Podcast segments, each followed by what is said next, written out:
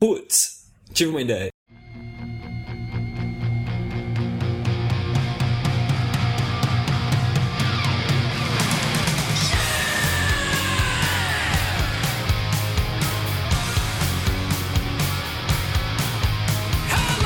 Então vamos começar o Putz Ideia Cast, episódio 41, episódio super esperado, aguardado. Senhoras e senhores, queridos ouvintes, ouvidores do Putz, ou seja lá como a gente chama esse pessoal, o episódio que vai falar de ideias para quem quer escrever alguma coisa. A gente devia prestar atenção nessas ideias que a gente vai falar pra gente começar a escrever alguma coisa melhor aqui no Putz também. A gente vai receber hoje um super escritor, todo mundo conhece, Eduardo Spor, escritor sensacional, podcaster também topou vir falar com a gente aqui, gravou um episódio super bacana. Tenho certeza que vocês que estão ouvindo vão gostar muito desse episódio. Sabe que a gente tá fazendo essa gravação aqui de, dessa abertura? Hoje saiu a atualização do, do iOS. Algum de vocês já tentou atualizar o, o iOS? Não está disponível para todos os dispositivos. Rola uma angústia assim? Não. Uma angústia? Você não fica angustiado, Não, não, geral, até te mostrar. Sério que você tá se gabando que você instalou o iOS 7, esse lixo, mano? Parece uma, uma palhaçada tudo colorida. Eu não vou entrar nesse tipo de discussão, principalmente porque nós não temos tido bons resultados com o Google ultimamente, né? Mas isso não importa. Como vocês já ouviram algumas vozes aí, hoje nós estamos aqui com o Guaridão. Guaridão. Opa, tô aqui. Guaridão, vamos ver se o Guaridão consegue não tossir esse Não episódio tossir. inteiro, né? O Ponta, o Mano, já falou aí, Mano. Falei, mano, eu tenho mais coisa pra falar. Com o iOS 7, mano, agora você tem, tem acesso a metade das funcionalidades que eu já tinha há mais de um ano com o Jailbreak. Jailbroken. Jailbreak. O seu celular era jailbroken, né, mano? Sim, mano. Queria a pronúncia correta. Tem que entender o seguinte, funciona, né? Porque o seu celular eu já peguei uma vez, né, mano? Você- Não, às vezes sim, às vezes não, mas, mas na maioria das vezes sim. Mas é isso aí. Esse mal-humorado aqui, então, é o Ponta que vocês estão ouvindo. Também temos aqui o Dimitri. Dimilo, vou de volta a este país, Dimitri. É bom estar de volta. É bom estar de volta. É legal que você chegou, você consegue participar da nossa abertura, não participa da gravação com o Expor. Tudo muito louco, esse negócio do tempo, né? Do tempo e espaço, né? É, as coisas não seguem uma ordem cronológica, né? Na prática. Inclusive, nem no livro dele, né? Que ele vai falando do que aconteceu no passado e tal. Então tem tudo a ver, né? Né? Aliás, aliás, se você me permite, Theo, Ah, é, Eu não tenho alternativa, tá permitido. é, eu tô lendo um cara muito louco, um cara que é mais louco que você, Ah, José, tá. José Saramago, A Putz, Jangada de Pedra. Eu gostaria de ler um, um trechinho aqui que eu acho bastante interessante, né? Ele tá contando a história dos autores, aí ele, ele reflete a história dos personagens e aí ele faz a seguinte reflexão: Dificílimo acto é o de escrever, responsabilidade das maiores. Basta pensar no extenuante trabalho que será dispor, por ordem temporal, os acontecimentos. Primeiro este, depois aquele. Ou, se tal mais convém às necessidades do efeito, o sucesso de hoje, posto antes do episódio de ontem e outras não menos arriscadas acrobacias,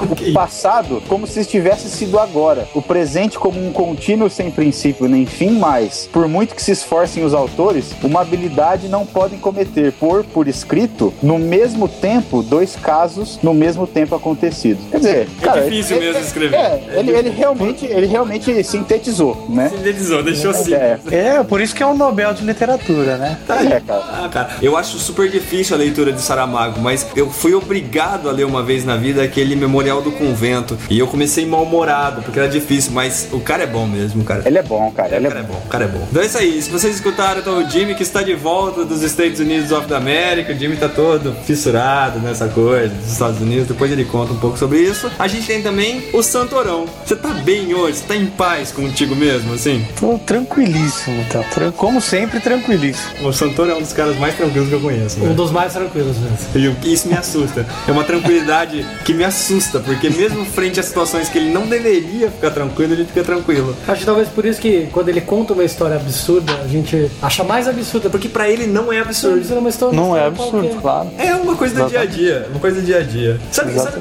sabe que coisa, assim, eu tava lembrando esses dias, o, o Ponta, a gente tá gravando o episódio 41, vocês estão ouvindo então músicas novas na abertura, certo, mano? Certo, mano. Vai trabalhar que nem um corno, né? Pra colocar todas essas músicas novas, todas as aberturas e tudo mais. E aí o Ponta me questionou. A gente gravou lá atrás aquele, aquele né? Putz, tive uma ideia. Putz, tive uma ideia, né? E aí ele falou pra mim assim, aquilo é mal gravado, né? Por que a gente não troca aquilo? E eu falei pro Ponta, tem um lance, né? Eu que gosto de X-Filé, né, mano? O, Só. o Arquivo X. A abertura do Arquivo X, se você ver, ela é tosca. Mas eles dizem que virou meio que um ícone da série. Assim, era melhor não trocar, porque se trocasse podia dar merda, entendeu? Então é por isso, mano, que nós vamos continuar com aquela aberturinha, aquela vozinha tosca falando, putz, tive uma ideia. Que ótima ideia, É mano. uma ótima ideia, né? Aqui só tem ótimas ideias. aqui. Mas, cara, vocês estão com tempo de parar pra gravar uma outra aberturinha? A aberturinha é só falar, putz, tive uma ideia. Putz, tive uma ideia. Vamos seguir em frente, esquece esse negócio. Ó, é o seguinte, hoje o tema desse episódio todo vai girar em torno de escritores, livros, contos, histórias fantásticas.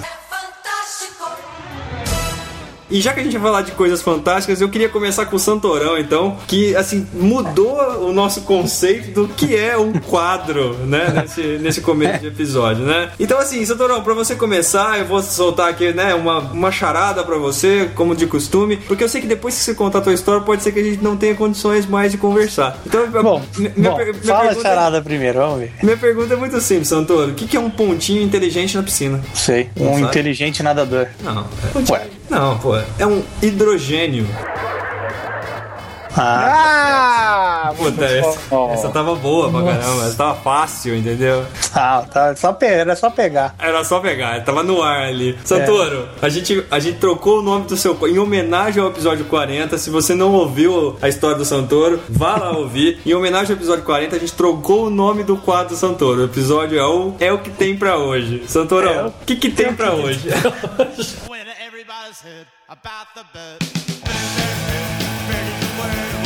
Hoje é o seguinte, hoje eu, na verdade, vou ler uma música que tem a ver com o tema do nosso do assunto do podcast de- dessa semana. Né? O livro do Sport tem aquela, toda aquela coisa de, de anjo e de, de falar do inferno e do paraíso, etc. Então ah, é uma música do Caju e Castanha. E, ah, o nome da música chama Futebol no Inferno. Então, eu sei que nossos ouvintes, eles, né, com a vasta cultura que tem, já devem conhecer a música, mas de repente um ou outro pode ser que não conheça. Mas eu gosto muito da música e eu acho que tem a ver com, É o que com tem pra o- hoje, o né, assunto e é o que tem pra hoje também. Não tem outra coisa. É isso aí. É isso aí, então vai. Beleza? Então Recita. vou começar. Futebol no inferno. O futebol no inferno está grande a confusão. Vai ver a melhor de três pra ver quem é campeão. O time do Satanás. Ou o quadro de Lampião. Deus me livre, Deus me lá. Lampião ganhou um turno, Satanás outro também. Domingo que se passou, empataram 100 a 100. Agora a melhor de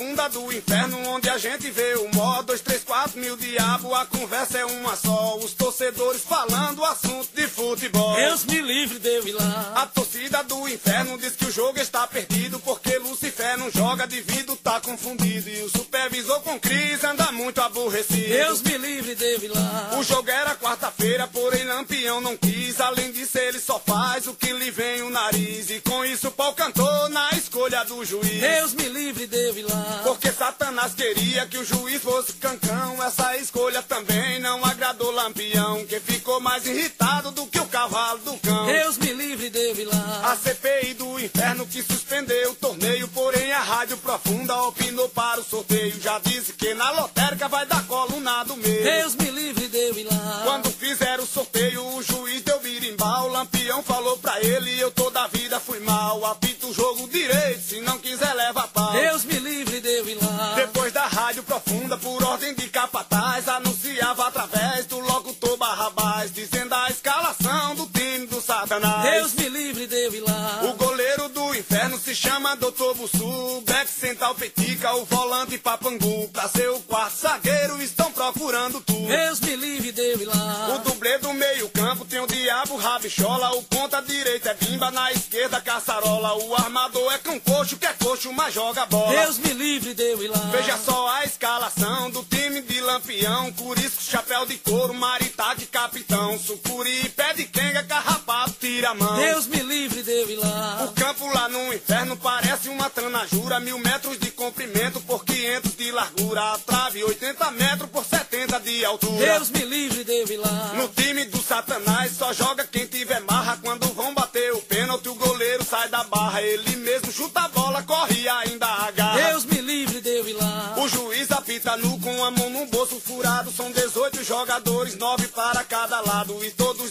diabo lá, assisto o jogo sentado. Deus me livre de eu ir lá. O campo tem quatro barras, mas só jogam dois goleiros. Joga cinco no ataque, na defesa dois zagueiros. E aonde o povo fica, eles chamam de fuleiro. Deus me livre de eu ir lá. O jogarem com 10 bolas deixa a defesa indecisa. E se um cão segurar, o outro pela camisa recebe um cartão vermelho e leva mais uma pisa. Deus me livre de eu ir lá. E tem mais outro detalhe no time de lampião. Jogador usa chuteira, porém não usa meião. E se fizer gol de cabeça, o juiz apita a mão. Deus me livre de eu ir lá. Toda vez que sai um gol, não bate bola pro meio. Lá não tem tiro de meta, dois toques nem escanteio. O intervalo chamam de recreio. Deus me livre de eu ir lá. São dois juiz reserva que ficam de prontidão. Por trás são diferentes pra não haver confusão. Joga um time sem camisa e o outro sem calção. Deus me livre de eu ir lá. Lampião só joga bruto bem na base do chinelo. Domingo ele disputou uma bola com pinguelo. Fez a falta em birimbau, lhe deu cartão amarelo. Deus me livre de eu ir lá. A torcida gritou penal, começou a sacanagem. Lampião olhou pra ele com a cara bem selvagem. Birimbau não deu penal porque não teve coragem. Deus me livre de eu ir lá. O time de Lampião só ganha jogo na marra e a equipe que perder é quem vai fazer a parra. E os catolé assistem um jogo em cima da barra. Deus me livre de eu ir lá. A bola pesa 100 quilos e é de aço maciço. Se o jogador for expulso, leva um cacete roliço. E quando o jogo termina, toma um bom chá de sumiço. Deus me livre de eu ir lá. Quem torcer pro Lampião entra num campo de graça, mas pra passar na roleta precisa ter muita raça. E lá dentro ainda ganha um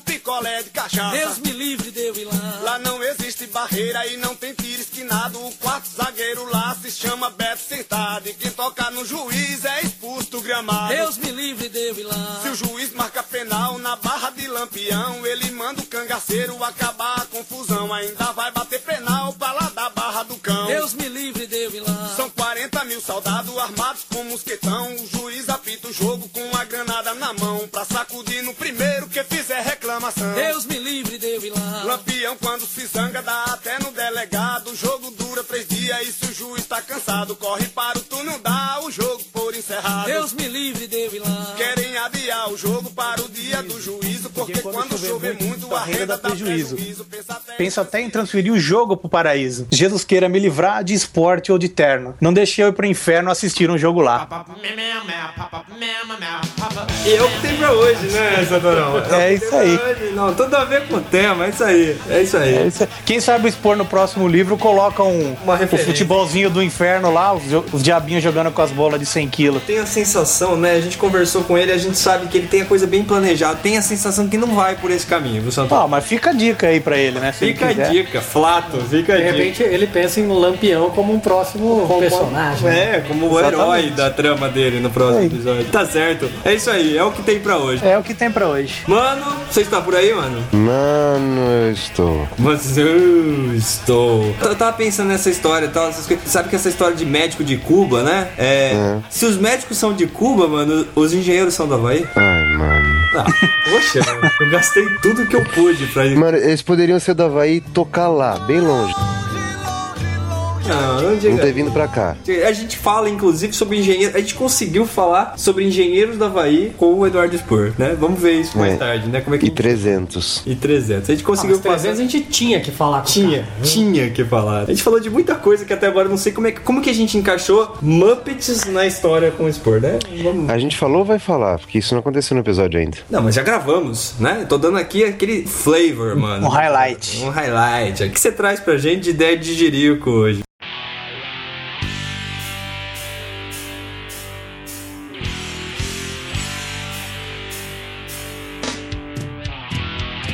Mano, já que o negócio é livro, eu saí procurando alguns livros idiotas. E acabei encontrando 10 livros para idiotas. Para, idiotas. Para idiotas. Tem uma lista aqui interminável de 10 livros, onde a. Não, não, não, não, não. Tem um erro nisso. Se a lista tem 10 livros, ela não é interminável. Tá bom. É uma figura de linguagem, né, no caso. Ah, tá bom, tá bom, tá bom. É igual aquelas idiotices que os engenheiros falam, é, que é, é doses é, homeopáticas e escala industrial. Então eu fiz uma interminável lista de 10 livros. Em frente, pra frente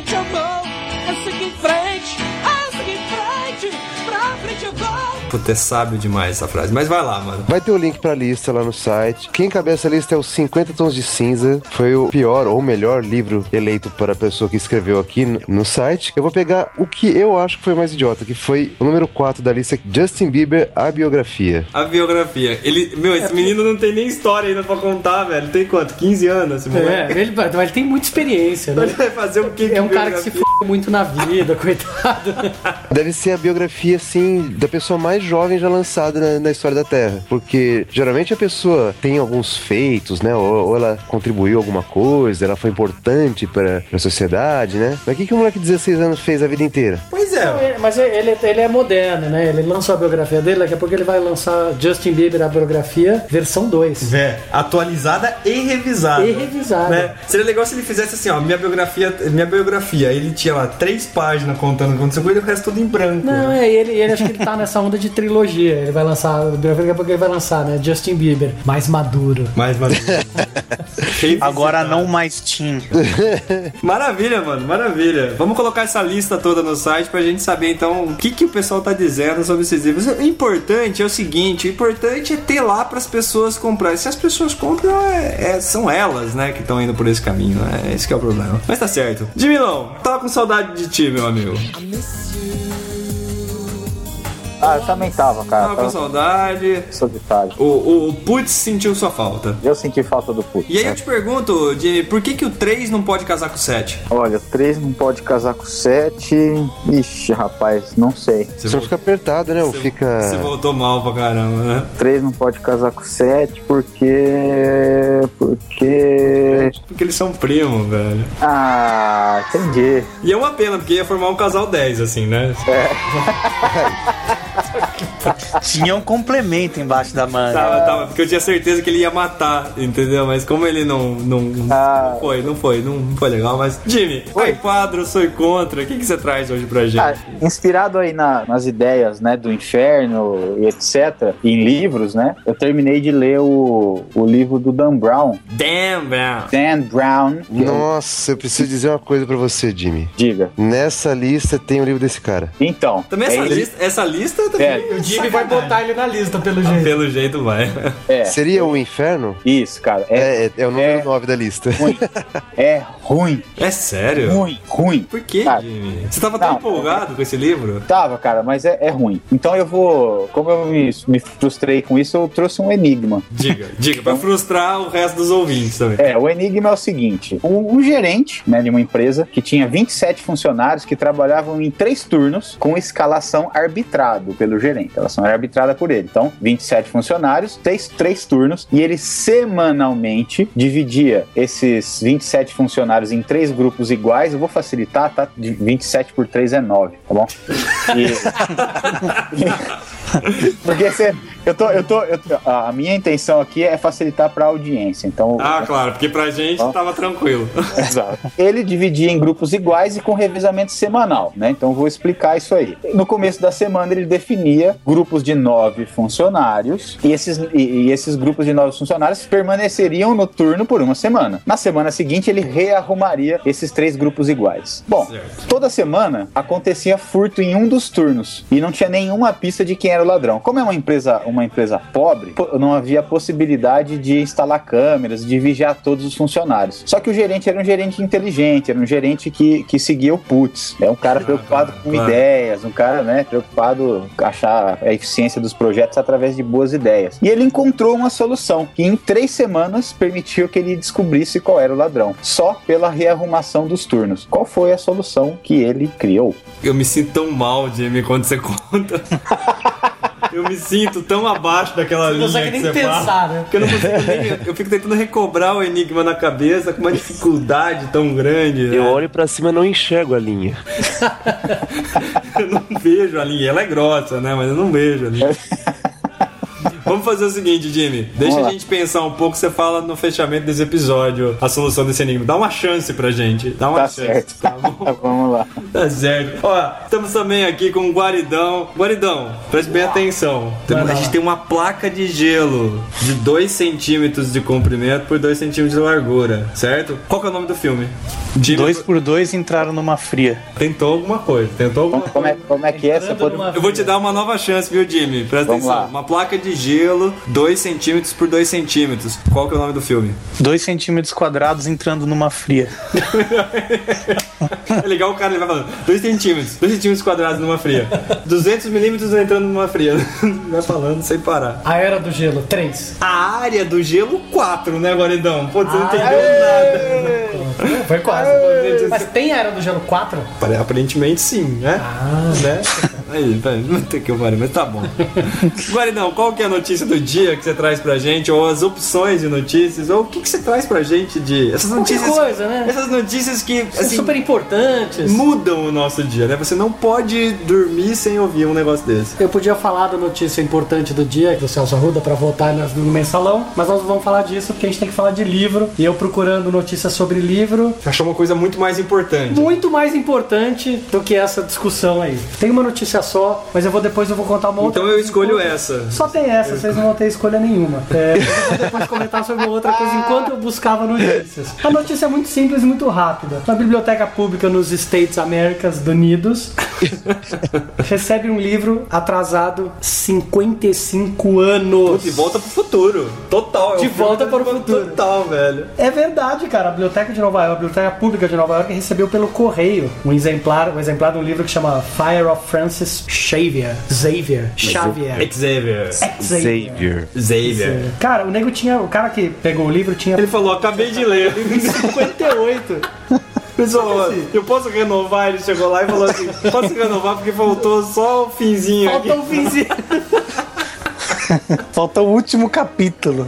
Não, ele leu uma letra por dia, cara. É muito de volta pro futuro. É muito, Aquela totalmente. cena lá do, do cara entregando a carta. Mas assim, a notícia é bem idiota e bem bocó, porque assim. Ah, porque as outras todas, em todos os episódios que você falou, foram, né? Mas Não, tem algumas que eu falei que foram sensacionais. cara. Essa aqui não, não- ninguém conseguiu entrevistar o cara, não falaram nada de por que, que ele demorou tanto e tal. Ou seja, uma coisa bem bocó. será que rola ir lá e tentar pegar esse livro, né? Tem- Você posso tirar? Tirar. Pô, eu tava esperando. Quanto tempo eu tenho pra devolver? Pra ver o que, que o cara anotou no livro esse tempo todo também. Mas é o seguinte, o que eu queria dizer, o que eu acho que é mais importante, quando eu estava procurando a notícia aqui, eu achei algo meio na linha do ponta, um blog de um cara que, que ele, ele lista 10 livros absurdos que ele encontrou. Eu não vou falar dos 10, vou postar porque os- eles são bem absurdos mesmo. Mas curiosamente, alinhado com a história do Santoro, o primeiro livro que o cara colocou chama Alien e Predador versus Lampião. a batalha mais horripilante do universo. E sim, tá alinhadíssimo. Excelente livro. Eu já Tá, li esse- Batman contra Predador, Alien, eu já li Superman contra Predador, mas Lampião. Botar o lampião é fera, hein? Agora, você acha que é sacanagem? O livro tem mesmo, cara. E daí tá aqui, vou ler. Santoro, vou, vou aproveitar que você estava. Recitou. Na, recitou, vou ler só dois pedacinhos, cara, que isso aqui deve ser muito engraçado. Assim, Lampião, na caça dos bichos, né? O bicho correu pra dentro de tal nave espacial. Lampião correu atrás usando seu arsenal. É um cordel, né? Faca, foice, canivete, mosquetão até gilete, no espinhaço do animal. Virgulino meteu chumbo, duas horas sem parar, no predador e na nave que tentava decolar. O disco ficou zanzando e Virgulino atirando, explodiu ela no ar. É, Virgulina uma- de- derrubando o que era o predador, esse que ele tá derrubando? E o Alien. Esse era o Alien. Tentando voltar pela nave, né? Virgulino Ferreira. Olha, O Lampião. Apavorou, apavorou com o Alien. Não, apavorou. Esse livro é de Isaías Gomes de Assis, da Chico Editora, 2009. E, cara, o livro tá pu- publicado num blog, vamos botar tudo isso. E daí, você vai lendo os comentários, tem um comentário do, do autor que ele diz: Meu amigo, eu sou o autor deste folheto. e acabei de lançar Alien Predador versus Lampião 2. Breves publicarei história em quadrinho. Olha, eu acho impressionante como hoje, assim, né? Ainda bem que a conversa com o Spor salva esse episódio. Exato. Porque esse o Spor é começo... é sério, né? O Não. cara que, meu, faz alguma coisa decente. O que me fez lembrar, mano, você lembra quando eu te fiz assistir aquele filminho, aquele curta do Batman, que é ele contra o Predador, o Alien e o Coringa no mesmo filme de 10 minutos? Mano, eu não lembro do Coringa, não, mas eu lembro a frase que eu soltei assim que eu terminei de assistir o vídeo, mano. Que foi? Que merda é essa? É muito. Ó, eu considero até hoje um dos melhores filmes do Batman que eu já assisti. Chama Batman Dead End. Dead End. Esse é o Beco Sem Saída. Vale a pena assistir. É 10 minutos de filme e eu até hoje ainda acho que é o melhor filme do Batman que eu já vi. E é isso daí, bicho. É Ele conta todo mundo. É isso aí. E aliás, falando em Batman, e você que é um tarado em Batman, como meu gosto de filme não bate com o seu, nem um pouco. Eu queria lhe perguntar, Theo, você assistiu o último filme do Batman que foi feito agora? A do Contra o tá. Bane? É. Sim, gostei muito do filme. Muito? Muito. Achei muito bom o filme. Cara, não bate. Eu achei o filme uma bosta. Não, porra, velho. Porque, ó, não, eu juro, Batman Begins é muito bom. O Batman... junto ainda. Assistimos junto. O Batman com o que tem o Coringa. É, é o melhor de sensacional. todos. Esse filme Não, tá eu gostei. roteiro de merda, bicho.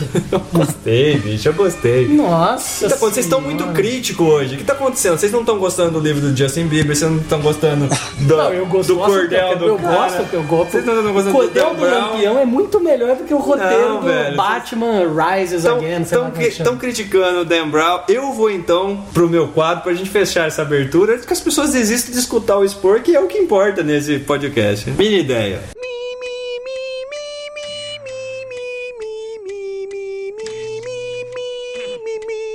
Minha ideia de hoje, essa sim é algo que presta, que tem utilidade. Fiquei pensando, sempre teve lista telefônica.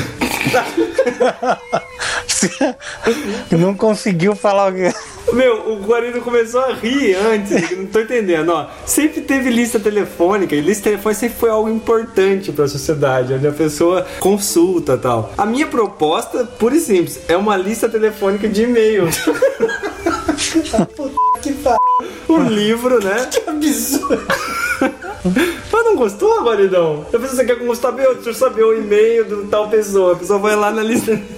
Não é bom? É ótimo. Porra, sensacional. Ainda bem que eu salvei aqui, entendeu? Com alguma, com alguma ideia que realmente presta. Então, ó, lista telefônica de e-mails. Não é Quem vai telefone, essa lista de e-mails. Ah, velho. A Listel. né? É, o Google, pronto. Você quer descobrir, meu, deixa eu descobrir qual que é o e-mail do Expor. Por exemplo, vai lá, consulta, consulta, pega, você pode até rasgar a folha. Lembra que os caras fazem isso nos filmes? É. Pois Você é. Leva, né? Leva embora. Mas lista telefone é um negócio que desapareceu, né? Mas sabe, eu lembro de uma. Eu gostava de assistir aqueles Clio Awards, que eram os. que eles davam prêmios de propaganda, né? É. E teve uma propaganda que ganhou um, um Clio, não lembro se era americana ou inglesa, que aparece um nego assim, ele, ele tá com a lista telefônica, aquela puta calhamaço aberta, ele lendo os nominhos assim, um, um, daí ele dorme. Né? Assim, a propaganda era a lista telefone, era, né? A lista telefone dizia boring, but useful. Mas useful, exatamente. E esse daqui, meu, é uma lista. Eu, eu, eu consultaria. Pô, você não quer saber qual que é o, o, o e-mail? Quem Não. quer saber nada, tá bom. Então tá certo. E now, mano. Well, Big X, big up, Bex. é isso aí. It's 6 a.m. and the sun is getting high. He picks up the mail from the slot. Então vamos começando aqui a leitura de e-mails, esses FFFs desse episódio tão especial. Hoje aqui comigo o Ponta, de novo aqui pra fazer essa leitura comigo, mano. Que que é isso? O que que tá acontecendo? Tô fazendo aquele tratamento pra tentar de parar de falar. Ah, tá. Você tá tentando parar de falar mano. Entendi. Só não substitui o mano por esse barulho horrível que você tá fazendo agora, né? É, esse é o início do tratamento. Eu sei que vai escapar um ou outro, mas não tem jeito. São fases, né? São fases. Ó. Mas tá bom. Mas sabe que você precisa fazer um outro tratamento ainda, que é de falar numa velocidade que as pessoas conseguem entender, com uma dicção que as pessoas conseguem entender, né? Porque senão não tem condições. Você acha que eu falo muito rápido, mano? Eu acho que não importa o jeito que você fala, eu não entendo direito. Inclusive, não sou só eu que penso isso. O Dairan escreveu pra gente, ele pegou aquela parte que você falou no episódio passado, na leitura dos feedbacks, que eu não entendi nada, porque você falou muito devagar, muito rápido e tal. E ele mesmo colocou em velocidade dobrada e reduzida. E falou que qualquer problema é só entrar em contato com ele. Coloca aí, mano, pro pessoal ouvir como é que é você falando. Mais ridículo ainda. Só. putz, obrigado. Ontem, dia 22 de setembro, foi a 21 maratona de revezamento do Pão de Açúcar de São Paulo. Nossa, isso aí que você falou, assim, Esse foi na velocidade 0.5. Agora vou multar na 2.0. ouvir depois, ouvintes ouçam em velocidade baixa pra vocês entenderem o que ele falou. Bem. 21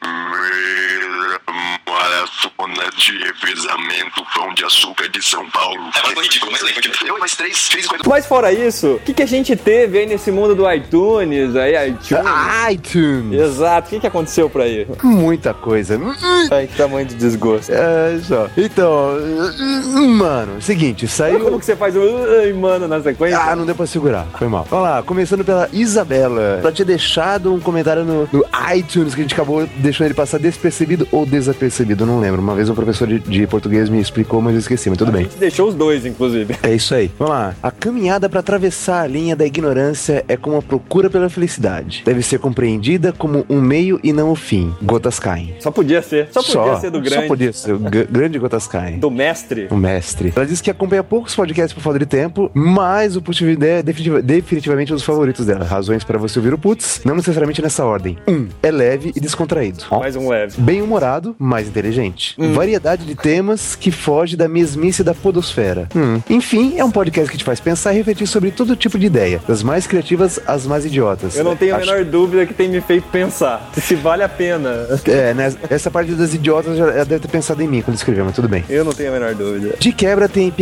aleatórias e microaulas de pronúncia de língua inglesa. Ah, como não amar? Como não? Como não refletir a respeito disso? É, Isabela H, 28 anos, Recife PE. É a Isabela, é a gloriosa Isabela que escreve pra gente, escreve também lá a ouvidoria do Pudes. Muito obrigado, a gente já te agradeceu um monte, muito obrigado novamente. Sabe o que eu gosto dela? Que ela fala jogos e não games. É, mas porque, né? As pessoas sabem que vão ser corrigidas por você, né? Só. Mais alguma coisa aí no, no iTunes? Tem o Philip McCoy. Ele escreveu Amazing. Amazing. Pessoal, vocês estão de parabéns pela qualidade do áudio e programação. Valeu. Obrigadão aí, Philip. Além da disciplina e conseguir mantê-lo. É, é, acho que foi mais um incentivo, né? Adoraria poder participar de um ou vários programas com vocês. Conversas bacanas de amigos pensantes se encontram. Pensante eu já não sei, né? Mas tudo bem.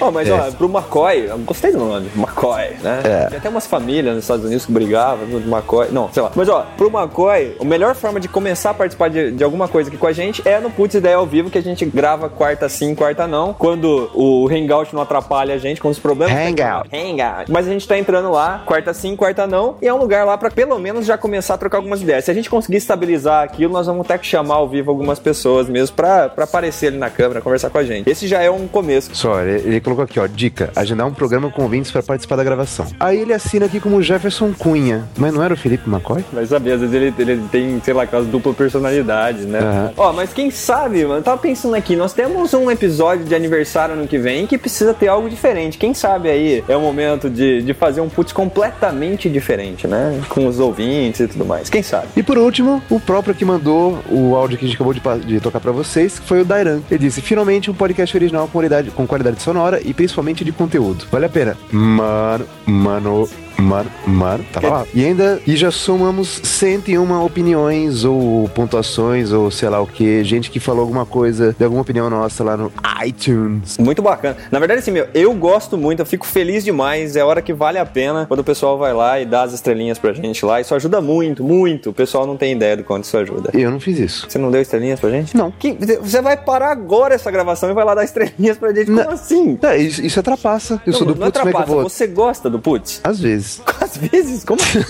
Diga-me com sinceridade. O que, que você acha do putz? Fala pra mim o que você acha do putz. É legal pra caramba. Ah, pensei que você ia falar que era leve. Vai lá agora dar essas estrelinhas. Agora, 102. Se não tiver 102 no final dessa gravação, eu vou repensar o putz. Quantas estrelinhas? Como Três? quantas? Como quantas? Três, tá bom? Mas você, nossa, você vai perder o posto de de Só, tá lá. 102, pelo amor de Deus. Mas vamos lá. Olha só, a Roberta Jimenez escreveu, ela escreveu pra mim, falando assim que ela tá mandando, tava mandando uma brincadeirinha de leve com o meu gosto musical. Na verdade, ela falou assim que até gosta de algumas músicas. Ela falou assim, não, pra falar a verdade, ela gosta de uma música dos caras. Aí ela falou que na verdade não, que ela gosta de meia música, ou que talvez nem goste. Ela tá zoando com o meu gosto com Engenheiros do Havaí. Mano, ó, se se te consola, eu gosto de uma música, mano. Uma música. Uma. Eu gostaria de saber, não é possível, deve ter algum ouvinte aí que curte também, porque eu curto muito. Curto. Já fui em vários shows. Na verdade, olha, olha só isso aqui. Tem minha voz gravada em uma das músicas do CD ao vivo deles. Posta aí. Eu não, eu não cantei, na verdade. Tem um grito meu, assim, no meio. Vamos ver. Quem sabe algum dia alguém consegue localizar lá esse grito. Mas tá, no, no disco Novos Horizontes, tem um grito meu lá. Fui na gravação, mano. Olha que coisa boa. Isso- Essa é uma ideia boa, você ir na gravação da sua banda favorita. Isso não importa, né? Não. De resto, o nosso Facebook é que tá bombando, tá a milhão, certo? O Facebook tá a milhão. O Giovanni Sá botou lá uma ideia de um cara que vai fazer uma cerveja, uma máquina que faz cerveja pra você ter na, na sua casa. Que- tipo as máquinas de café, você vai ter uma máquina de cerveja na sua casa. Olha, bota o sachê também, assim, vai. Se- sei lá, não foram divulgados os detalhes. O- Quem tá fazendo isso é a Heineken. E ela firmou um- uma parceria com o Mark Newson, que é um designer australiano que fez trabalho pra Nike. Olha só, o negócio vai ficar legal. Pena que não gosta de cerveja. Mas a ideia é que o negócio seja venda em 2014. Ano que vem, tá próximo. É. Tem mais um cara que postou um comentário super legal lá, que foi o. Quem é esse cara aqui? O, o Ponta, fui eu. Meu Deus. Hoje de manhã, mano, eu acordei e geralmente eu, eu costumo dar uma olhadinha lá na página do, do Putz, do, no Facebook, pra ver eh, as pessoas que curtiram e tal, não sei o quê. E por acaso, eu comecei a ver que só tinha foto de criança. Aí eu fui pra minha lista de amigos e vi que só tinha foto de criança. Isso é verdade, mano. Isso é, mais, é. mais que verdade, isso é perturbador. Não, aí eu, eu fui lá e escrevi assim: Putz, tive uma ideia. Vou sugerir a administração do Facebook que mudem de nome aqui no Brasil para Jardim da Infância, que é onde eu me sinto quando eu vejo as fotos de perfis de metade da minha lista de amigos. Que bom que você tá falando isso, mano, porque hoje também eu olhei e eu falei assim, nossa, meu, acho que tô me sentindo meio deslocado. Acho que eu vou sair dessa, dessa rede social porque só tem criança nela. Eu tô me sentindo velho. Não, pior que eu não acho mais amigo nenhum, porque eu achava pelas fotos, agora eu não acho mais nenhum. Você não reconhece. Não, e outra, se você tem uma namorada e você e ela colocou foto de criança e você não, e você fica mandando mensagem de amor, cuidado, você pode ser pego como pedófilo. Olha só, é verdade. Agora, assim, você já viu uma foto de criança minha? Graças a Deus, não. Nossa, eu era muito grande, muito grande. Mas assim, pensa algo muito grande. Era eu. Grande? Grande. Eu E por que você ficou fraquinho assim, mano? Pois é, porque eu já nasci com todo o peso da minha vida inteira, entendeu? Depois eu Ah, só estiquei, só. só. mudei a forma só. Só. Algum dia eu posto uma foto Você tinha minha. essa barbicha ridícula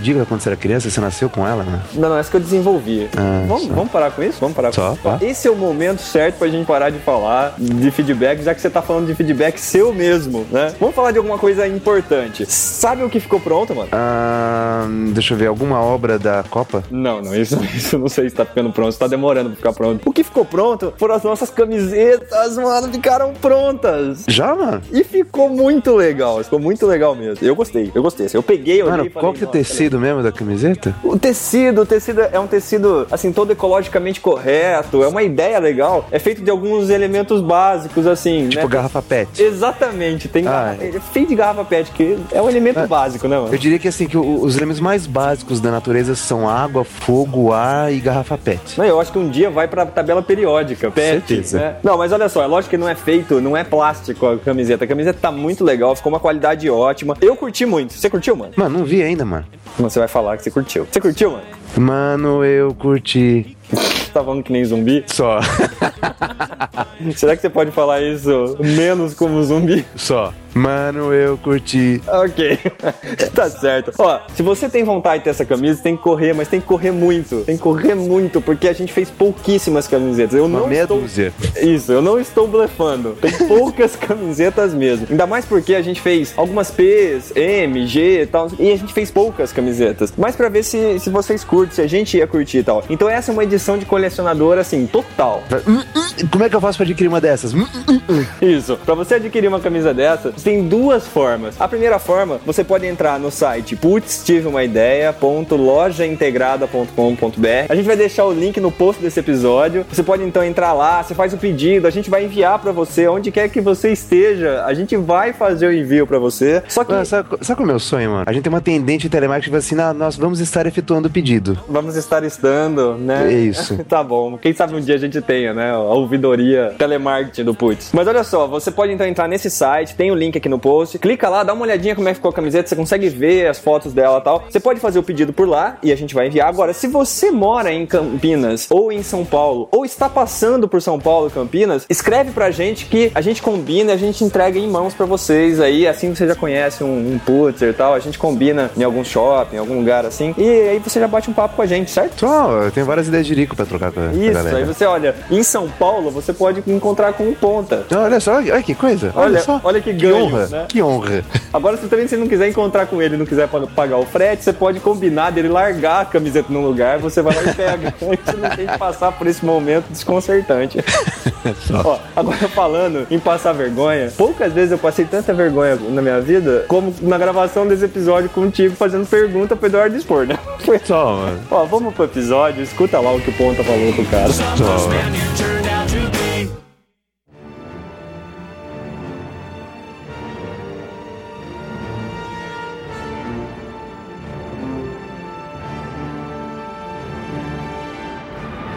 Então, pessoal, começando aqui a nossa discussão de ideias aqui no Putz. Hoje a gente tem uma presença super especial. Eu conversei com ele numa sessão de autógrafos lá em Sampa e ele prontamente se, se dispôs a participar de um episódio aqui do Putz junto com a gente. Antes de falar quem é, eu vou dizer a ficha corrida dele aqui. Filho de um piloto, de uma comissária de bordo, jornalista, estudou comunicação social, atuou um pouco como repórter, blogueiro, professor de faculdade, ministra um curso de estrutura literária falando sobre a jornada do herói. Acho que isso já diz bastante, né? Dele, muita gente já tá sabendo quem é. É participante do Nerdcast, um podcast sem dúvida dos Mano. mais incríveis. Diga, Nerdcast. Nerdcast. Ok, tá bom. Você achou que ele não ia te corrigir? Exatamente, a pronúncia correta, o ponta sempre garantindo as pronúncias corretas das palavras em inglês. E escritor, né? Principalmente escritor, ele escreveu em 2010, soltou aí a Batalha do Apocalipse. 2011 começou aí a série dos Filhos do Éden com Herdeiros de Atlântida e soltou agora em 2013 Anjos da Morte, o segundo livro. A gente tá falando, é claro, de Eduardo Spor. Eduardo Spor, seja muito bem-vindo ao Putz Ideia Cast. Obrigado aí pelo convite. E é isso aí, eu vamos falar algumas ideias e fazer um brainstorm, né? Acho que a proposta é essa. E obrigado por, por vocês terem me chamado. Tempão que eu queria participar, né? Não foi tão prontamente assim que eu viajei pra caramba aí, mas agora tô aí com vocês. Não, você se propôs prontamente a participar Uhum. e era só questão Sim. de acertar a agenda, né, Spor? Exato, exato. É isso aí. Expor, eu conversei aquele dia com você, só pra você ter uma ideia, eu particularmente gosto muito do seu trabalho. A gente já fez um, um episódio aqui conversando sobre algumas ideias, e a gente, nesse episódio, a gente levava em conta um pouco o que cada um gosta de ler e tal. E eu falei, dentre alguns livros que eu curto, eu falei do, por exemplo, né, que marcaram minha vida, eu falei do, do Diário de Anne Frank, dos livros de Robson Crusoe, quando eu era moleque, gostava muito, da biografia do, do Chaplin, eu também acho sensacional, e eu falei da Batalha do Apocalipse, é um dos livros que eu curti muito ler. Conseguindo falar com você aqui, é, né, participar contigo aqui no Putz Ideia Cast, só vai faltar falar com a Anne Frank, o Chaplin e o Daniel Defoe depois disso, espero que, então quer dizer, só com você mesmo que Vai ser, vai ser, vai ser, vai, vai ser muito depois. Tem que esperar algum tempo ainda. E aí você consegue falar com eles. Exatamente, exatamente. Mas um dia você fala, um dia você fala. Pode convidar um médium pra próxima vez, né? Pra conversar com Seu ele. espírito e gente se pode pode, pegar. pode ir pra um lugar onde o tecido é mais fino. Exatamente, pode ir num lugar onde o tecido da realidade é mais fino, né, Spor? Isso aí, isso aí. Aí faz uma sessão espírita e conversa com eles, né? Do outro mundo vai ser esse podcast.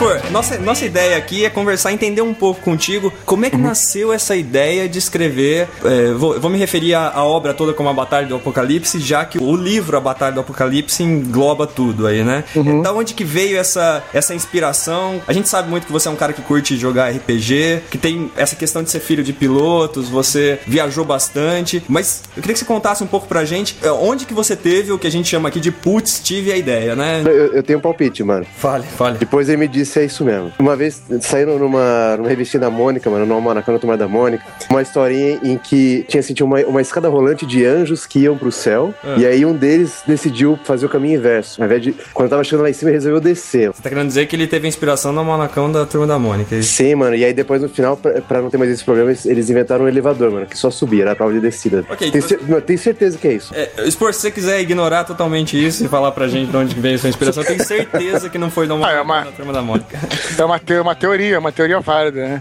Mas, eu, cara, bom, eu acho que foi, na verdade, várias coisas, eu te diria assim, mas em especial sobre esse universo todo, eu acho que veio do RPG, né? A gente jogava na época, bem mais que a gente joga hoje. Na época a gente jogava um, é, um RPG daquele grupo do Vampire, do Werewolf, não sei se o pessoal vai, que tá escutando vai saber. E aí, eu me lembro que tinha uns live actions rolando aqui no Rio, né? E aí, a galera participava um de Vampire e tal, a gente falou, poxa, vamos.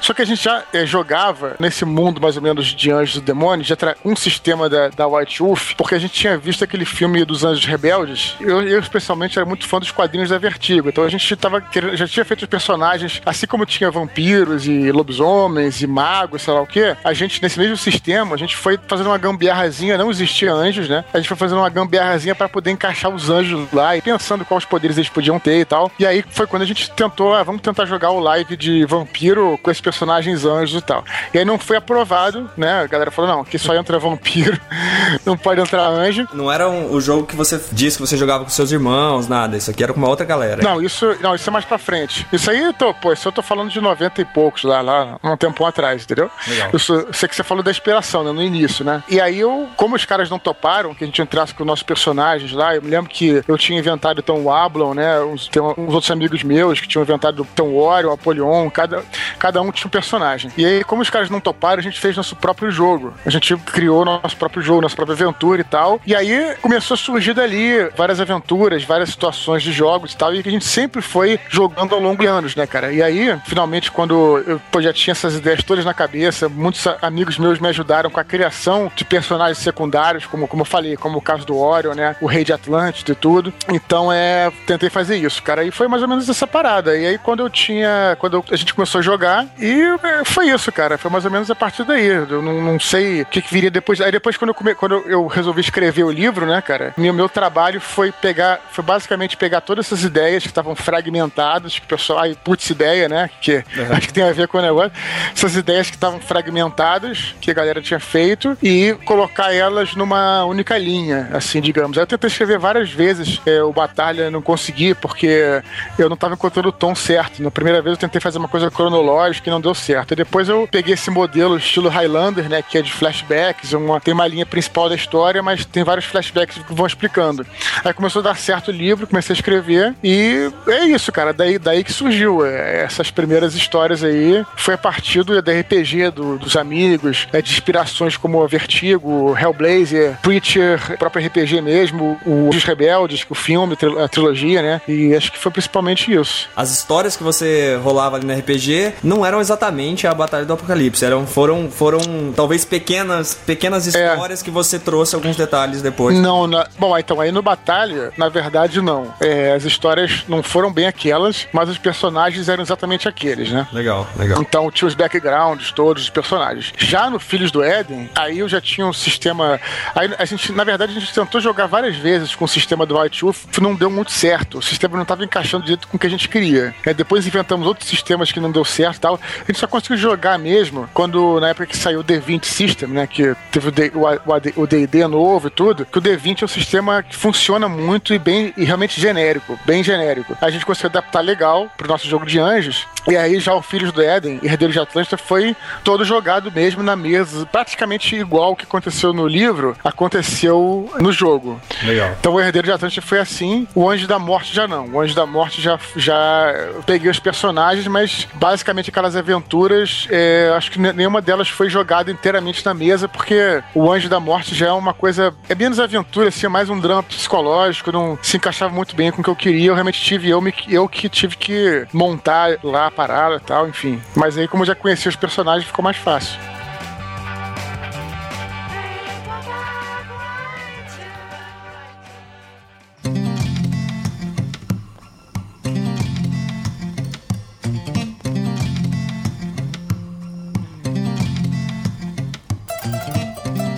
Ainda falando sobre esse momento onde você decidiu escrever o livro, porque eu imagino, você tinha essa- esse, esse monte de ideias, até a gente costuma dizer aqui que ideia todo mundo tem, né? A questão é, É, a o- execução da ideia, né? Isso, isso. A Zagal até fala isso, né? Como é que é de ideias o mundo tá cheio, né? Exato, exato, né? Então, a gente costuma dizer que não basta ter uma boa ideia, a gente precisa executar ela bem. É, Exato. A gente sabe que teve aquela questão da bolha das, das empresas de internet que explodiu, né? E Isso. você acabou ficando. é, Você mesmo coloca lá que ficou desempregado naquela época e tal. Você acha que ficar sob esse, sob essa pressão de, poxa, o que eu faço agora? Isso contribuiu para acelerar esse processo de falar, preciso botar isso no papel, preciso esquematizar isso ou não? Contribuiu, com certeza. Eu acho que. Tenho certeza que contribuiu, porque, como não tinha. Eu sempre fui um cara assim, meio. Eu, quando era garoto, eu lia muito as histórias do Sherlock Holmes, né?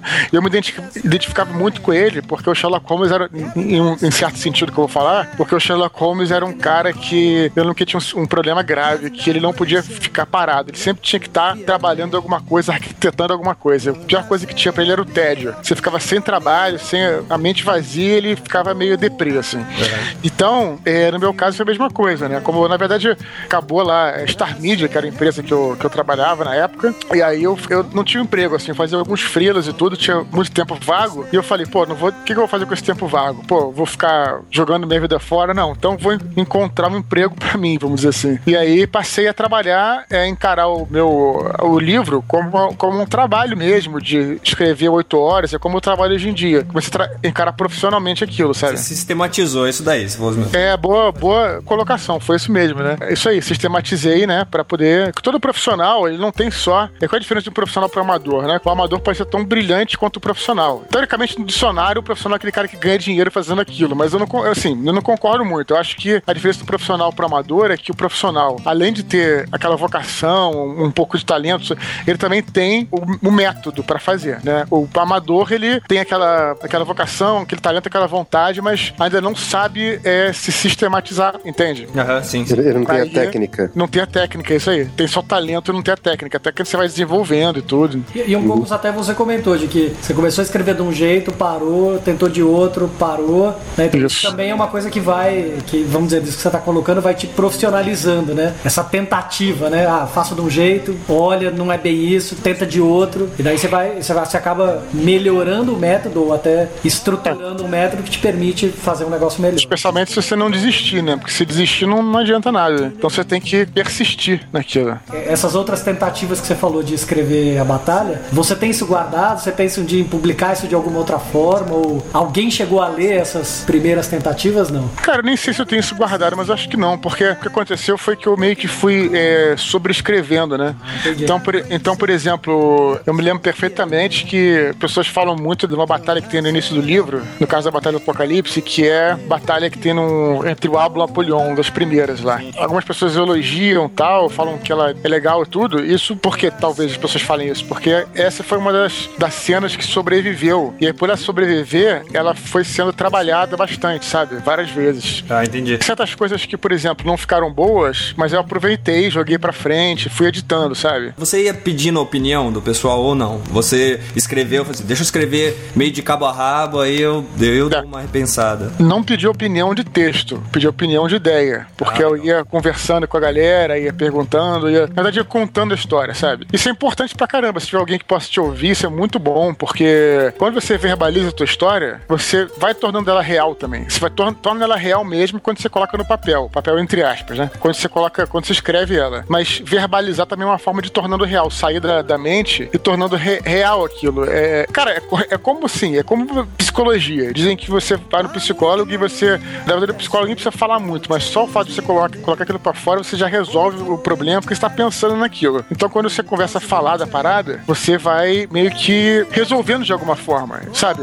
A gente costuma dizer aqui que tem vários de nós aqui que trabalham com computação e a gente fala que tem horas que você tá com dificuldade só o fato de você explicar pra alguém, a pessoa não precisa nem te resolver. Isso. É você bem pronto acha o caminho, né? Não, e acho que Cara, quando é você muito quer por aí contar mesmo. alguma coisa pra alguém, você quer uma opinião, você tem que, você tem que contar de um jeito que a pessoa te entenda. Exato. Então, a partir daí, você, Isso, isso, isso. já, você já tem que estruturar.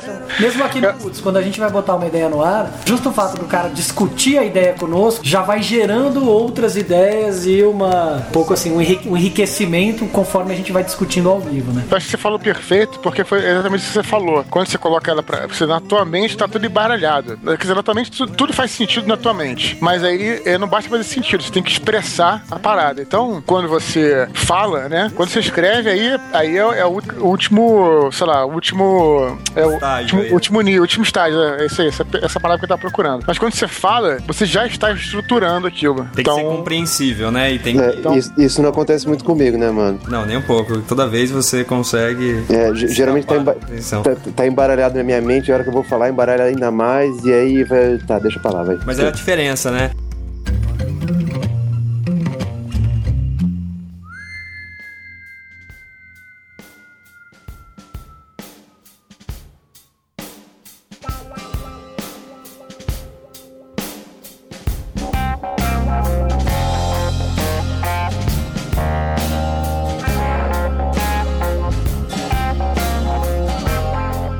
Tenho, eu tenho uma curiosidade a respeito disso. Assim, eu- é como eu disse, né? De, de boas ideias ou de ideias, todo mundo tá cheio. É lógico que eu tenho as minhas também. Mas quando eu penso assim, em me dedicar em alguma coisa, e, e um exemplo disso é o próprio Putz aqui, né? Quando a gente resolveu fazer um podcast, a gente precisava tomar uma decisão, né? De uma linha a ser seguida. Como tem o Nerdcast que fala de assuntos nerds e assim por diante. E quando você toma uma decisão, você deixa outras coisas de lado, né? Nesse processo criativo de escrever o livro, de tomar as decisões do caminho que vai levar, que aí no caso é trabalhando muito a questão de anjos, a religiosidade e tal. Você sofre um pouco de não poder falar de outras coisas. Você, você tem que optar, assim, eu, eu fechei meu leque a partir do momento que eu decidi que a questão aqui era, era trabalhar a questão dos anjos e tudo mais. Ou você ou você acaba achando uma forma de integrar esses outros assuntos. Como é que você trabalha um pouco com essas ideias? É, isso, isso acontece mesmo. Você tem muitas ideias, já que tem tudo a ver com o programa mais uma vez. A gente tem muitas ideias, mas realmente é, o Jorge Lucas falava isso. Fazer um filme é arte de cortar. Porque você tem muitas ideias e você tem que editar aquilo. Vai ter ideias que você vai falar, pô, eram ótimas, mas não coube nessa história. Porque senão vira uma encheção de linguiça absurda, né, cara? Senão vira um grande clipping de várias ideias tuas e não, nada faz muito sentido. Exato. Então é um bom exemplo disso. Eu, sei- é, eu sempre falo isso, cara. Um exemplo perfeito disso foi no caso do Anjo da Morte, porque eu sempre quis escrever uma história sobre a Segunda Guerra Mundial, que na verdade século XX, não sobre a Segunda Guerra Mundial, mas que se passasse no século XX inteiro. E aí eu até tinha, já, pô, já gostava disso e, claro, tentei incluir na Batalha do Apocalipse, mas não fez sentido, não, não, não tava dando certo aquela coisa ali, não fazia sentido com o enredo, com a trama, com nada, né? Não, não- ia ser uma encheção de linguiça, enfim. Mas você tenta achar uma forma de encaixar essas, essas coisas que você gosta. Por exemplo, Segunda Guerra Mundial. Eu também acho fantástico esse tema. Você tinha isso na cabeça e falava assim: Poxa, eu preciso achar uma forma de levar o enredo pra isso ou não? A ideia passou por isso naturalmente, já que é um assunto que você curte. O que acontece é que quando você tem uma ideia que não, não, não encaixa, você guarda ela pra você usar de outra, né? Então eu não usei na batalha, fui usar no Anjo da Morte. Legal. Então é isso. Agora, cara, eu acho que eu, eu- realmente faço meio que isso. Eu torço é, a, a história, né, pra encaixar naquelas coisas- aquelas coisas que eu gosto, com certeza absoluta. Então você pode ver aí que, pô, sei lá, os meus livros são, são muito isso. Não tem jeito. Então, pô, já no Batalha a gente tem, você vê a influência de tantas coisas ali, por exemplo, na Parada da Babilônia, uma coisa meio, meio Conan, né? Meio Robert Howard, numa outra, tem outras, pô, no Anjos da Morte tem cenas que é tipo, que lembra o Alien, né? Sem ser nada de alienígena, mas situações que, de terror que lembra o Alien e tal. Depois tem situações que lembra até o Predador, que também não tem nada de alienígena, mas lembra aquela parada. Deixa eu ver, no Batalha também tem, enfim, posso pensar em várias paradas aqui, que são coisas que eu gosto. É, Império Romano também, Batalha do Apocalipse, conseguir encaixar de alguma forma. Então, realmente dá pra você. Você acaba, o torcendo, fazer. você acaba torcendo um pouquinho a história Eu faço. por isso, né? É. É, eu- mas o, o grande lance é que tem que ter a ver com a trama que você conta, senão realmente é esse que é o grande, grande trabalho, o grande coisa, né? E naturalmente as ideias elas nascem das experiências que a gente tem, das coisas que a gente gosta. A gente vive dizendo isso aqui, né? Não, não existe essa coisa também de ideia original, porque a primeira história que existiu, a primeira história que existiu no mundo, sem dúvida foi inspirada por alguma coisa que aconteceu realmente. Então, por exemplo, as primeiras histórias lá, vão voltar para os homens pré-históricos, as primeiras pinturas rupestres, que eram histórias, aquilo o cara não inventou, não. Aquilo é, retra é relatos do que algo aconteceu, uma caçada que aconteceu, alguma coisa que ele viu, entende? E aí, e aí você, com hoje em dia, com todas essas experiências, eu tô refletindo, por exemplo, digamos, as coisas, sei lá, Star Wars que eu vi na minha infância que eu gostava, sabe? Coisas assim. É claro que meus livros não têm nada a ver com Star Wars, mas tá entendendo? Aham, é claro. coisas que me influenciaram, assim como as coisas que influenciaram o homem pré-histórico lá, que não tinha referência nenhuma. Só a natureza, só, enfim, só a vida mesmo, né? Tá, então,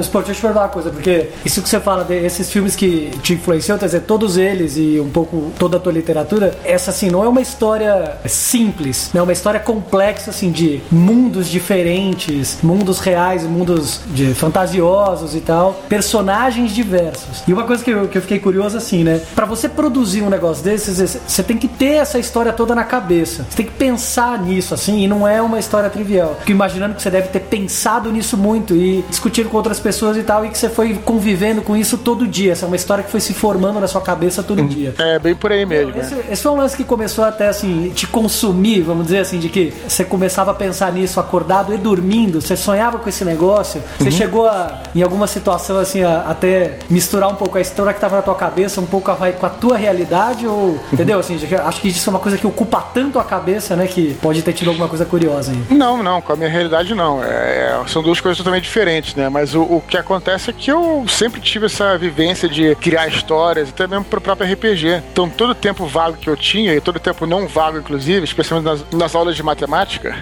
eu tava criando ou uma história de RPG, ou um conto que eu tava escrevendo, ou, ou um livro que eu ia tentar escrever, não ia terminar, ou alguma coisa assim. E nisso que você tava dizendo agora, você tava criando e tal. é, Eu tenho curiosidade disso. Você criando a história, você fazia um, um esqueleto disso? Você, você pensava no fim e depois projetava o começo? Você até, até imaginei aqui, com, a- com os personagens, com a continuidade da história. Imaginando se você não monta aqueles, sabe aqueles painéis tipo de é, investigador americano, assim, o cara coloca as fotos e vai ligando a, a linha entre eles, Esse assim. é pai de não sei quem, É, essa pessoa é pro outro, esse cara mora em tal lugar. Esse cara está com a espada agora, agora ele tá sem. Você faz esse tipo de coisa? Como é que você organiza essas ideias, Spor? É, o, o- isso eu, na verdade, eu, eu comecei a fazer depois que eu fui desenvolvendo o método, sabe? Fui desenvolvendo a técnica mesmo. Mas durante muito tempo eu fiz, sei lá, de uma maneira meio caótica e não dava certo. E aí, pela tentativa e erro, eu comecei a ver, ah, por que, que eu escrevo um livro e, no- e paro no meio? Por quê? Porque que eu não tenho planejado o livro até o final. Aí daí que eu fui desenvolver o método pra poder chegar no final de uma história. Não precisa ser de um livro, ou de repente um conto. Acontecia às vezes, depende propriamente conto mesmo. Às vezes eu escrevia, parava no meio, porque eu não sabia como ia terminar. Mas aí depois eu entendi, ah, não, tem que estruturar tudo pra poder, né, não me perder. E, e aí vira uma bússola, literalmente uma bússola. Então é isso. Nesse sentido, eu acho que a gente costuma dizer que tem. Pegando por seriados, por exemplo, né, Spor? Tem seriados que o cara tem amarrada a história, né? Ele,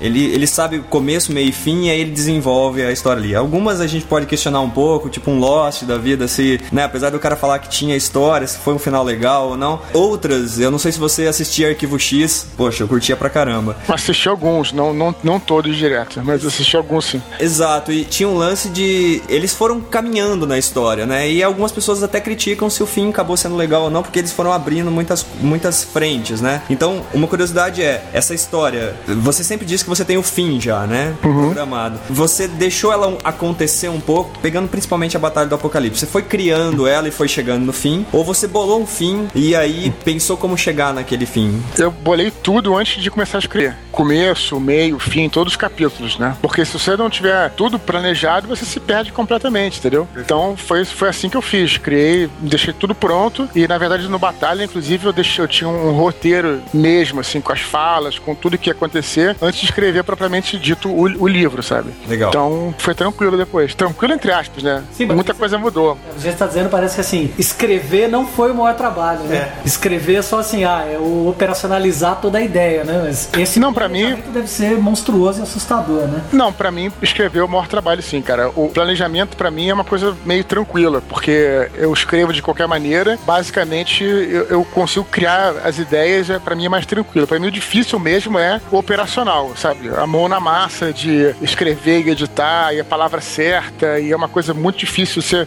um capítulo, por exemplo, ele tem que ser todo. O capítulo é uma balança, cara. Se você muda uma, uma palavra aqui, você tem que mudar ela ali, porque senão desbalanceia tudo. É é uma coisa bem paranoica mesmo, entendeu? Agora, criar a ideia é tranquilo pra mim, cara. Pra mim é mais difícil escrever, que é o que leva mais tempo, na verdade. Claro que você depende de pessoa pra pessoa, é só o meu caso, né? Legal.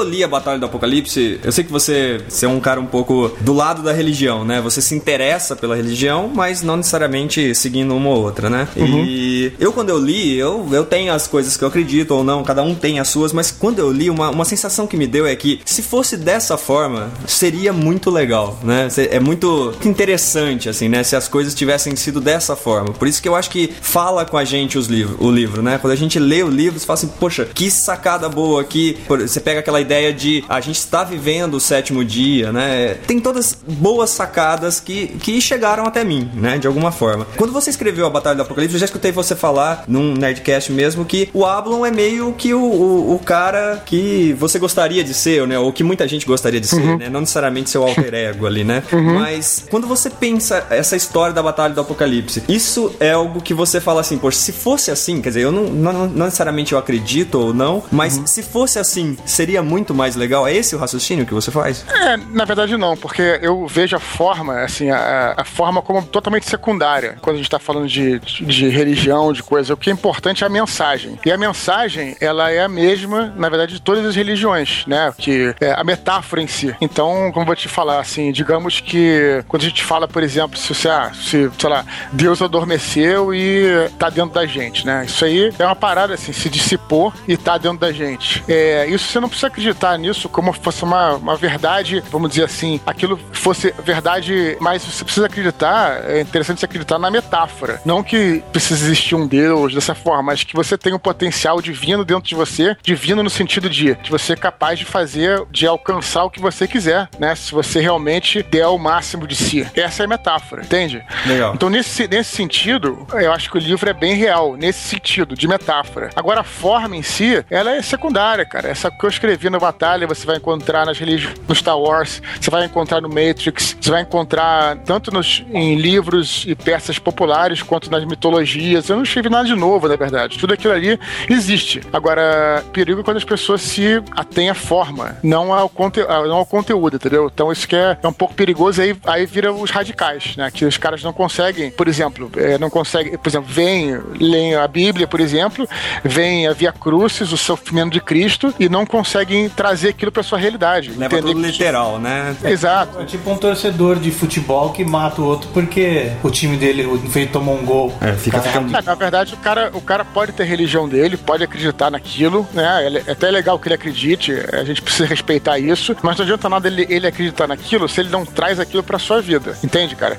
Se ele não consegue entender que o sofrimento de Cristo é o seu sofrimento, que você vai apanhar todo dia e você tem que continuar em frente, em frente, em frente, entendeu? A mensagem é, muito mais importante do que a forma como. do que a forma. Ex- exato, exato. Você tem todo o direito de acreditar ou não, mas você não adianta nada você acreditar naquilo e não trazer pra tua realidade, porque aí não faz o menor sen- não se conecta a você. Ah, perfeito. Entende? Exato, aí não tem o respeito pelo que o outro acredita, né? Que- Então, aí exatamente, aí viram os radicais, né? O cara tá, não, não se ligou na mensagem, se liga só na forma, é aquilo e pronto. Então aí você não entende que outra religião pode trazer a mesma mensagem. Pô, se vocês têm as duas mensagens iguais, pô, vocês têm que se respeitar e trabalhar juntos, né? Não se dividir. Esse que é o perigo. Não de- brigar de- pelo como, né? Não. Isso é- esse é o perigo de alguns radicalismos, né? Exato, e até assim, vamos. Até que você comentou do Matrix, do, do Matrix e de outros filmes que você curte, eu tava dando uma, lista, uma lida ali na, na lista de filmes que você acha interessante. E eu sou um cara bem aficionado por filmes em geral. Quando eu vejo a tua lista ali de Matrix, Star Wars, consigo ver, pô, eles têm coisas um tanto a ver com o tipo de coisa que você gosta e escreve. Acho curioso ter o Hacking para um Sonho, que é um filme bem diferente desse, desses outros, um filme bem perturbado, pesado e tal. Mas eu queria te fazer uma pergunta e queria que você fosse muito sincero na sua resposta. Beleza, fica até com. Vai lá, vai lá. O que, que você achou, se você assistiu ou não, e o que, que você achou de 300? Tá,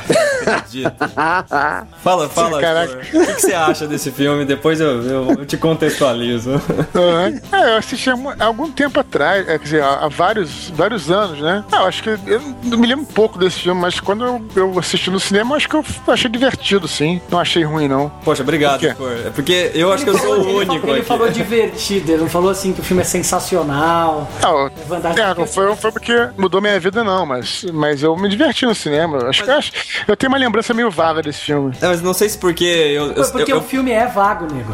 Não, não é isso, não é isso. Não, expor é o seguinte, ó, é porque eu tenho uma influência muito grande de quadrinhos. Eu gosto muito de quadrinhos também. Bom, sempre li, né, Alan Moore, Frank Miller. Esses caras fizeram parte da minha vida. Quando saiu o 300, eu achei sensacional, mas esse pessoal aqui, eles me destroem porque eu já assisti várias vezes o 300. Eu gosto do filme e eles não, não se conformam com E- isso. E, e especialmente assim, eu, eu, eu e o Theo a gente tem uma coisa de que eu sou muito amigo do Theo, eu gosto muito dele, mas o meu gosto de filme, assim, simplesmente não bate com o dele. Em nada, em E nada. daí, assim, eu, eu adoro Pulp Fiction, ele odeia e ele ama 300 e eu consigo achar, assim, um filme um lixo. E a gente fica uma, numas brincadeiras que eu falo, cara, 300 não tem nada de bom. Um monte de nego gritando, um monte de computação gráfica e, e coisas ali, assim, aquele filme não chega em lugar nenhum. Não, mas, mas bom, eu não, não vamos entrar nesse, nesses pormenores, não. Vamos continuar na encher o saco influência do, dele. do. É, mas isso que é legal. Acho que é legal justamente ter pessoas que, sei lá, têm gostos diferentes, né? E o mais importante também é você é, saber colocar o que você gosta, sabe? Tipo, mesmo que ninguém respeite e tal, é, se aquilo, sei lá, te emociona de alguma forma e tal, você não precisa ser. ser- acho que o mundo tá muito cheio de gente que é influenciado e fala coisas só porque acha que é importante falar, sabe? Eu acho isso um pouco, sei lá, um pouco prejudicial. É, é- é importante que a gente, sei lá, qualquer coisa a gente tenha as nossas opiniões. É, né? E que você sustente o seu, o seu. Exato, você sustente a sua opinião e a coisa que você gosta, né? A opinião é a coisa mais importante que tem, cara. É, eu acho que isso aí. Eu até, até acho que isso aí talvez seja um- uma coisa que é um. é um- eu, eu acho que o Nerdcast, eu acho que faz um su- sucesso também, também por causa disso. Dizer que pessoas que têm opinião, você pode até não concordar com elas, mas são pessoas que geralmente aparecem porque eles têm aquela opinião sobre um determinado assunto. Se você ficar sempre é, sem opinião ou simplesmente concordando. reproduzindo, reproduzindo o que as pessoas falam, sei lá, cara, acho que é um. Não sei, talvez Não, não. e, e tem uma, tem uma coisa seja tão legal, válida. Tem uma coisa legal, inclusive, assim, ainda nessas né, nessa questão de gosto, eu, eu gosto de Engenheiros do Havaí, isso leva a outras brincadeiras, naturalmente. Mas uma coisa que um dia o vocalista falou, perguntaram pra ele o que, que ele achava do- das músicas atuais, né? E ele falou o seguinte: olha, eu já acho que já tem tanta coisa no mundo pra separar as pessoas, né? Quer dizer que a gente vai transformar a música nisso ainda. Quer dizer, daqui a pouco tem gente que é o rock progressivo contra o rock é, clássico, contra. Isso não faz o menor sentido, né? Eu acho que cada um tem que colocar um pouco do que acredita e ponto final. É, concordo, isso aí. Não, tem o rock e o lutador também, mano. Tem, tem todos esses, né? Cada um gosta do que quiser. Ô, ô Spor, ainda sobre essa questão da- das influências, você leu Dante? Não, cara, não li, não li, não li. Eu, inclusive, tenho aqui em casa, mas eu acho muito difícil de ler, cara, porque é em forma de poesia e é muito difícil, sabe? É muito difícil.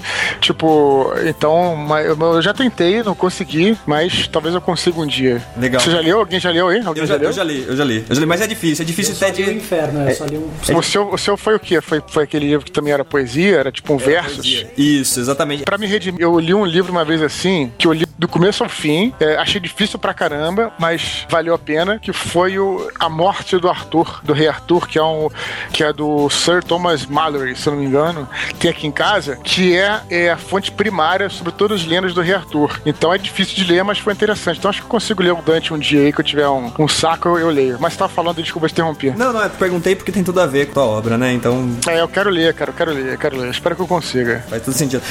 Ô, diga, mano. mano, às vezes eu tenho dificuldade de ler a turma da Mônica, mano. Às vezes eu me perco no meio da história, mano. Isso já é demais, né, pra você. Só, mano.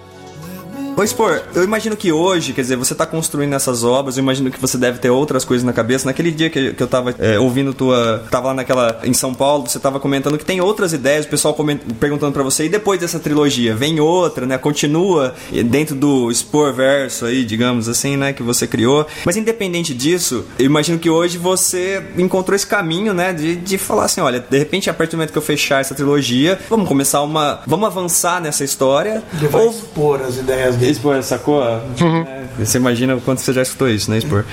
Mas Pô, é. essa piadinha é bem, bem no nível que. que- Mas tudo Tá bem. Eu queria Perdoado, né?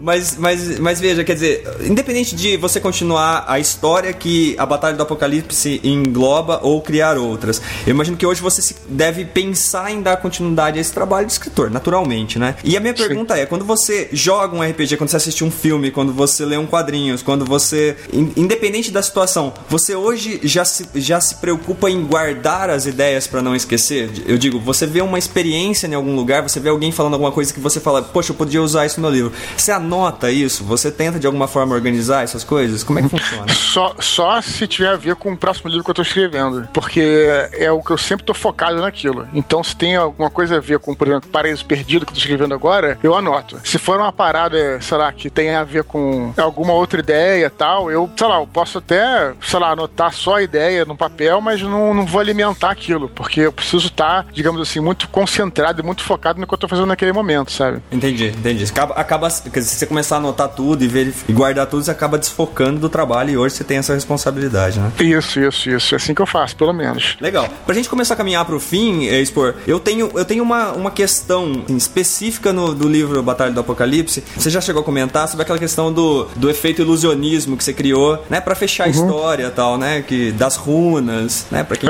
já leu o livro, acho que não é mais nem spoiler, por- porque o livro já foi lido por muita gente, né? Eu tenho uma dúvida específica a respeito disso, assim. Você pensou em colocar isso de cara e depois encontrou o ponto do livro pra colocar isso? Ou não? Ou você queria terminar daquela forma, com a roda do tempo se fechando, quer dizer, aquela história, e aí você falou assim, poxa, então eu posso usar a questão desse ilusionismo, entre aspas aí. Quer dizer, como é que foi esse processo de pensar, eu vou utilizar isso na minha história? Cara, olha, eu vou ser sincero, eu, eu tenho tanto tempo que esse, esse lance específico, eu, esse detalhe específico eu não lembro.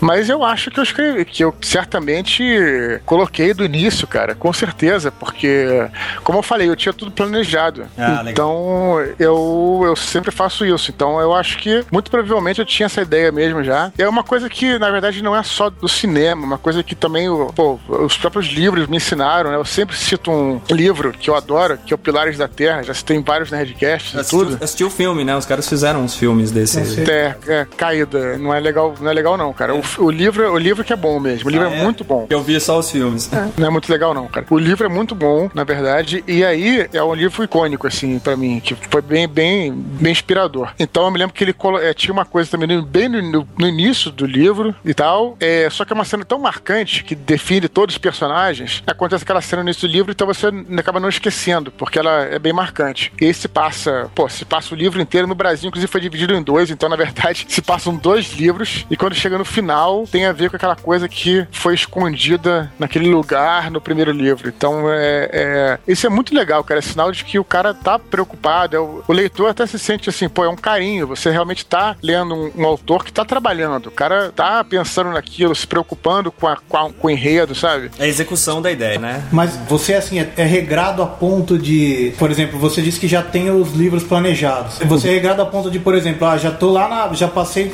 Já, já escreveu mais da metade do livro, mas por algum motivo te- é, você teve uma, um estalo, alguma coisa que fala: Bom, aqui no final eu queria encaixar mais uma coisa, só que eu vou ter que reescrever o capítulo 1 ou o capítulo 2. Isso também fica aberto quando você tá. Ou não, você fala assim: Não, eu já, já planejei do começo, já comecei a escrever e não vou mais mudar a linha central do livro de jeito nenhum. Não, detalhe você pode mudar. Agora, a linha central é muito difícil mudar, cara. Porque você tem que estar seguro daquilo antes de começar a escrever. Bom, pelo menos é como eu faço, né? Mas também pode ser diferente pra cada um também. Nem tô dizendo que essa é maneira certa, não, sabe? Assim, de repente você falou assim, por exemplo, essa ideia que o Theo comentou antes, por exemplo, da Vada do Tempo, se você não tivesse tido no começo e depois chegasse lá pro final e falou, putz, podia ter feito isso. Aí talvez de repente fosse uma coisa que acrescentasse suficiente no livro Não, a ponto então, de, cre- de reescrever talvez- alguma coisa. Não, já, já reescrevi, já, já reescrevi, já incluí capítulos depois, isso eu faço assim. Mas realmente a linha principal da história, assim, um detalhe que eu possa colocar no final, claro que entra, pode entrar, pelo menos comigo já aconteceu, mas realmente toda aquela estrutura não muda muito, entendeu, cara? Até porque, cara, se também se você for mexer na estrutura, aí você que não acaba nunca a história. Eu prefiro, às vezes, não mexer na estrutura e eu tive uma ideia que eu acho que é genial, sei lá, e vai mudar tudo. O que, que eu faço? Eu não mudo, eu guardo pra fazer outro livro. Eu já fiz isso, como eu já escrevi três livros, três romances no caso, eu já fiz muito isso. Tem ideias, sei lá, que estão no Anjo da Morte que eu tive na Batalha do Apocalipse, mas já não dava pra mudar.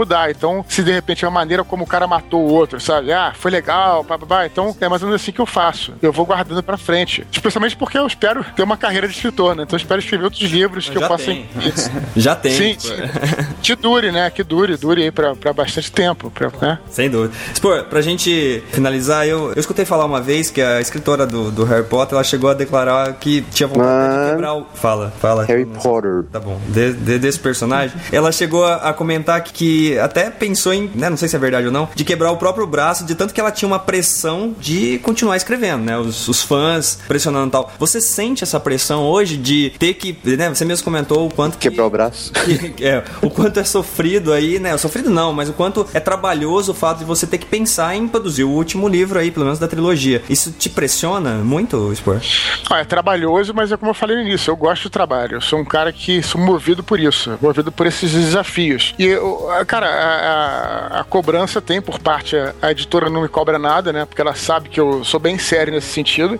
E os leitores cobram, mas eles cobram de uma maneira muito carinhosa, assim. Então, não, não- não- eles entendem perfeitamente. Então, eu nunca tive. é, Eu acho que, assim, eles também confiam no meu trabalho, sabe? Eles sabem que eu também não tô dormindo no ponto, não tô fazendo nada, eu tô realmente concentrado naquilo e, e confiam, sabe? Cobrança tem, mas é uma cobrança legal, porque, sei lá, é legal todo dia você Estimula, receber no final das contas, né? Exata, exatamente, exatamente. É legal você receber, sei lá, todo dia um Twitter falando, pô, quando é que vai ser o próximo livro e tal. Enfim, eu acho que isso só estimula mesmo. Você fala, como a responsabilidade você tem, né, de, fazer aquilo e tudo. Legal. É, isso aco- acontece com a gente também, né, mano? Quando a gente fica uns três meses sem lançar um episódio, sempre aparece um ou outro lá perguntando, ô, quando é que sai o episódio? Pressionando a gente, né? É. Porque É uma pressão boa, né? Sim, é. Isso.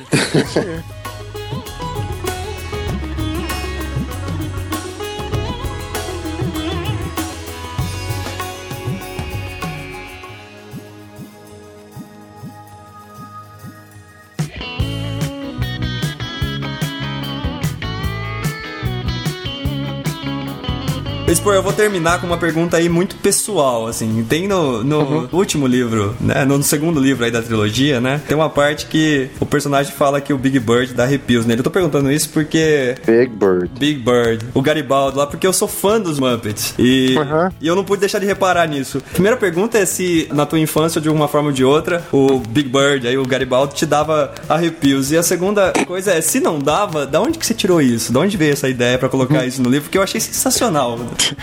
Cara, é, na verdade não, no meu caso não, mas é, eu tinha na minha infância, acho que todo mundo tem uma coisa parecida. Na minha infância não foi o, o Garibaldo lá, né? É, na, minha, na minha infância foi o seguinte, cara, foi o Tiranossauro Rex Duelo Perdido, que eu me cagava dele. Nossa, E aí- perdido tinha os Listax. Tinha os destaques, mas eu achava. Os destaques eu ficava só angustiado porque eles vinham atrás, não tinha pra onde se esconder e tal. Mas o Tiranossauro eu ficava cagadaço. Inclusive, quando tinha entrada do programa, eu lembro que eu tinha que sair da sala ou então, sei lá, desligar a televisão antes que ele aparecesse, porque eu ficava paralisado, porque senão achava que ele ia me pegasse. Tipo, sei lá, três anos, dois anos, sei lá, eu nem lembro. Mas não. Mas só que como era o caso, era da década de 70, né? Como, enfim, esse. é, eu tinha que colocar um programa da década de 70, então coloquei correspondente disso, né? Acho que Vila Sésamo. Vila Sésamo ficou mais conhecido e tal, mas o sentimento é o mesmo, sabe? Então é mais ou menos eu tirei um pouco daí. Mas o engraçado da pergunta é porque realmente ninguém me fez a pergunta, é bem interessante mesmo. É, você tenta sempre tirar coisas da sua. não da sua vida, mas tentar tirar, sei lá, uma inspiração de alguma coisa, né? Aí o, o- o Big Bird nunca tive medo, não, mas, mas eu acho. É, é uma criatura. Ela, se tu pensar pra uma criança, é um pouco assustadora mesmo, cara. Tu- tem uns bichos assim que, que engraçado, né? Que Como são é meio que faz assustadores. sucesso, né? Como é que faz sucesso com as crianças? Agora, deixa, deixa, sabe uma Pois coisa é. que eu, deixa eu contar uma coisa pra vocês. Eu sou, vamos dizer, eu sou um pouco mais velho que a média, então o Elo Perdido eu assistia quando era criança. E a coisa que eu achava mais bizarra do Elo Perdido quando eu era pequenininho, que eu via, foi, meu, eles estão perdidos num mundo, né, pré-histórico e tal, e a menina era capaz de fazer um bolo de chocolate, bicho. Isso é assustador, né? E eu olhava e falava assim, eles estão vivendo uma caverna, né? E ela uma hora vinha assim que, meu, eu fiz um bolo de chocolate. Eu falei, pô, como que ela fez um bolo de chocolate? No Elo Tem Perdido. certeza? Eu tenho uma ideia. Tem certeza? Eu sei- Mas ela perdeu da década de se- de 70, É, talvez? tinha aquela loirinha, não sei se era da década de 70, porque eu assisti a isso, devia ser 77. Então, só pode, só pode ser. Cara, E eu tenho uma lembrança só. disso, de que ela em algum momento vinha assim, chegava com um bolo. Como é que ela fez um bolo, né? Como assim? Um chocolate. É, não, eu, eu não sei, eu, eu talvez, eu não sei. Eu, eu vou defender um pouco o Elo Perdido, que eu sou fã, até hoje sou fã do Elo Perdido. E depois, quando eu comprei os DVDs, depois estava mais velho, eu falei, pô, cara, eu vou comprar pra, na nostalgia pra ver. E eu comecei a entender porque eu gostava tanto dos episódios, porque, cara, assim, é claro, é bem infantil, pô, tem os é, troços toscos e tal, mas as histórias eram fortes, cara. Vai por mim. Eu depois eu fui ver o DVD, fui ver as entrevistas de DVD. Não sei nem se isso tem a ver com o episódio, mas já que surgiu o assunto, vou lá. Manda bala, manda bala. É, as entrevistas de DVD e todos os episódios eram, eram escritos por grandes escritores de ficção científica. A galera que escrevia Star Trek, a galera que escrevia, sei lá, Battlestar Galactica antigo, sabe? Então, é, realmente era, eram maneiros os episódios. Então, tem todos os conceitos são legais. Então, talvez, provavelmente, o que você deve ter visto, eu, eu não me lembro, eu, não, eu acho que eles eram bem metódicos nisso. Eu não lembro ter tido chocolate, que provavelmente deve ter acontecido, deve ter caído alguma coisa de chocolate lá. Porque o Valor Perdido, na verdade, era uma espécie de Pocket Dimension que atraía as paradas de outros lugares, entendeu? Não é o pré-histórico, não era uma época pré-histórica, era uma espécie de dimensão particular que sugava coisas de fora, entende? É interessante. É, Preciso até ver de novo isso, assim, até que você falou. é, por isso que eles ficam presos lá, eles não conseguem sair, né? Porque eles ficam, tipo, num loop temporal, né? Eu até me lembro que teve um episódio chamado Sopa de Pedra, que nego fazia sopa de pedra porque não tinha o que fazer e tal. Então talvez deve ter sido uma causa bem particular esse negócio do, do chocolate. Sem querer defender o Alo Perdido aí, mas que eu sou maior fã mesmo e conheço um pouquinho, assim, dessa, dos caras lá. Tranquilo. Eu, eu não sei nem se, se essa é uma lembrança real, né? Porque tem essa história também de que Não, não, lembranças que você vai, depois de muito tempo, você pode ter transformado uma lembrança sua Numa outra coisa. né? Sim, sim, exato. acredita, mas que na verdade ela não foi daquele jeito, né? Eu lembro de ter visto esse episódio que a menina, ela lembra até que ela usava uma calça jeans, uma blusinha xadrez, assim, ela Isso. chegava, Isso, isso. loirinha com uma trancinha, ela chegava com bolha, assim, tipo, Vamos, tá viajando. vamos eu pesquisar isso. Vamos pesquisar. Eu Falei, porque, quando, eu- porque realmente quando eu comprei o DVD, eu me surpreendi, sabe? Tipo assim, foi uma parada maneira, porque eu Surpresa falei. boa, né? Porque eu não entendia porque eu gostava tanto. Tinha as coisas fodas no episódio. Por exemplo, tinha no- na série, sabe? Tinha todo o conceito de ficção. É um conceito de ficção científica. Tinha o negócio dos obeliscos que controlavam o tempo dentro do duelo. Era tudo uma parada da primeira temporada que aconteceu no primeiro episódio. Eles vêm lá, né? Beware Listax. Aí depois eles vão ver quem escreveu isso, que foi um cara da Guerra Civil que tinha caído no Elo Perdido. E que seria suga coisa de todas as épocas, sabe? Tinha um conceito foda, apesar de ser uma parada pra criança, sabe? Então eu fiquei surpreso. Eu falei, pô, achava que isso era só uma história de, de dinossauro é, de massinha bizarro. E eu vi que eram escritores de ficção científica escrevendo pra criança, sabe? Grandes escritores de ficção escrevendo pra criança. Fiquei bastante surpreso mesmo. É, e, eu- e eu, te perguntei esse negócio dos manos, como eu disse, eu sou, sou muito fã deles, por isso eu, eu parei. Acho que é por isso que você nunca escutou essa pergunta. E sem dúvida faz, faz menção. As minhas coisas de criança era, era o fofão e aquele, aquele quadro daquele menino chorando, né? Aquilo lá, todo mundo fala que tinha alguma coisa. Aquilo lá, quando eu era criança, me atormentava. Mas sensacional. Spor, não sei se você quer dizer alguma coisa final, eu só tenho a agradecer você aí pela participação, por tirar esse tempo pra participar aqui com a gente. A gente tem curiosidade de saber do processo criativo que você passou. Assim, eu tô falando isso como, como podcaster aqui do, do Putz e ao mesmo tempo como fã do trabalho. Eu realmente entrou pra, pra minha galeria dos, dos meus livros favoritos porque me segurou mesmo, porque me, me chamou a atenção e, e a gente tem curiosidade de entender um pouco o dia a dia disso daí, né? Como que você teve essas ideias. Eu não sei se tem alguma coisa a dizer pra finalizar da nossa parte. Obrigado. Ah, cara, tenho, cara. Eu quero, eu quero agradecer, na verdade, porque, como eu falei no começo, pra mim é muito. É um, eu sempre falo todos os- podcasts que eu participo, que é um privilégio pra mim. Tem pessoas que leem o meu livro, que gostam do meu livro, então, pô, eu tenho o maior, maior prazer em participar. Então, muito obrigado aí por vocês ajudarem a divulgar o trabalho aí, por vocês lerem e darem presente. Você, por exemplo, quando você for na sessão de autógrafo, pra mim eu acho aquilo, pô, o máximo, sabe? Então, o mínimo que eu podia fazer era estar aqui conversando com vocês e faço isso com o maior prazer. Então, obrigado aí. E também espero que o pessoal, que os ouvintes gostem do programa, né? Eu espero também. Então- Espero que você também goste e fica sempre convidado a participar quando você quiser e a gente fica muito orgulhoso aqui com a participação, tá bom? Beleza, cara. Valeu. Um abraço pra todos aí. Maravilha. Pessoal, a Batalha do Apocalipse, Filhos do Éden, tá aí a trilogia, tá os livros do Spor, a gente vai colocar os links pra você poder acessar. Valeu, Spor. É isso aí.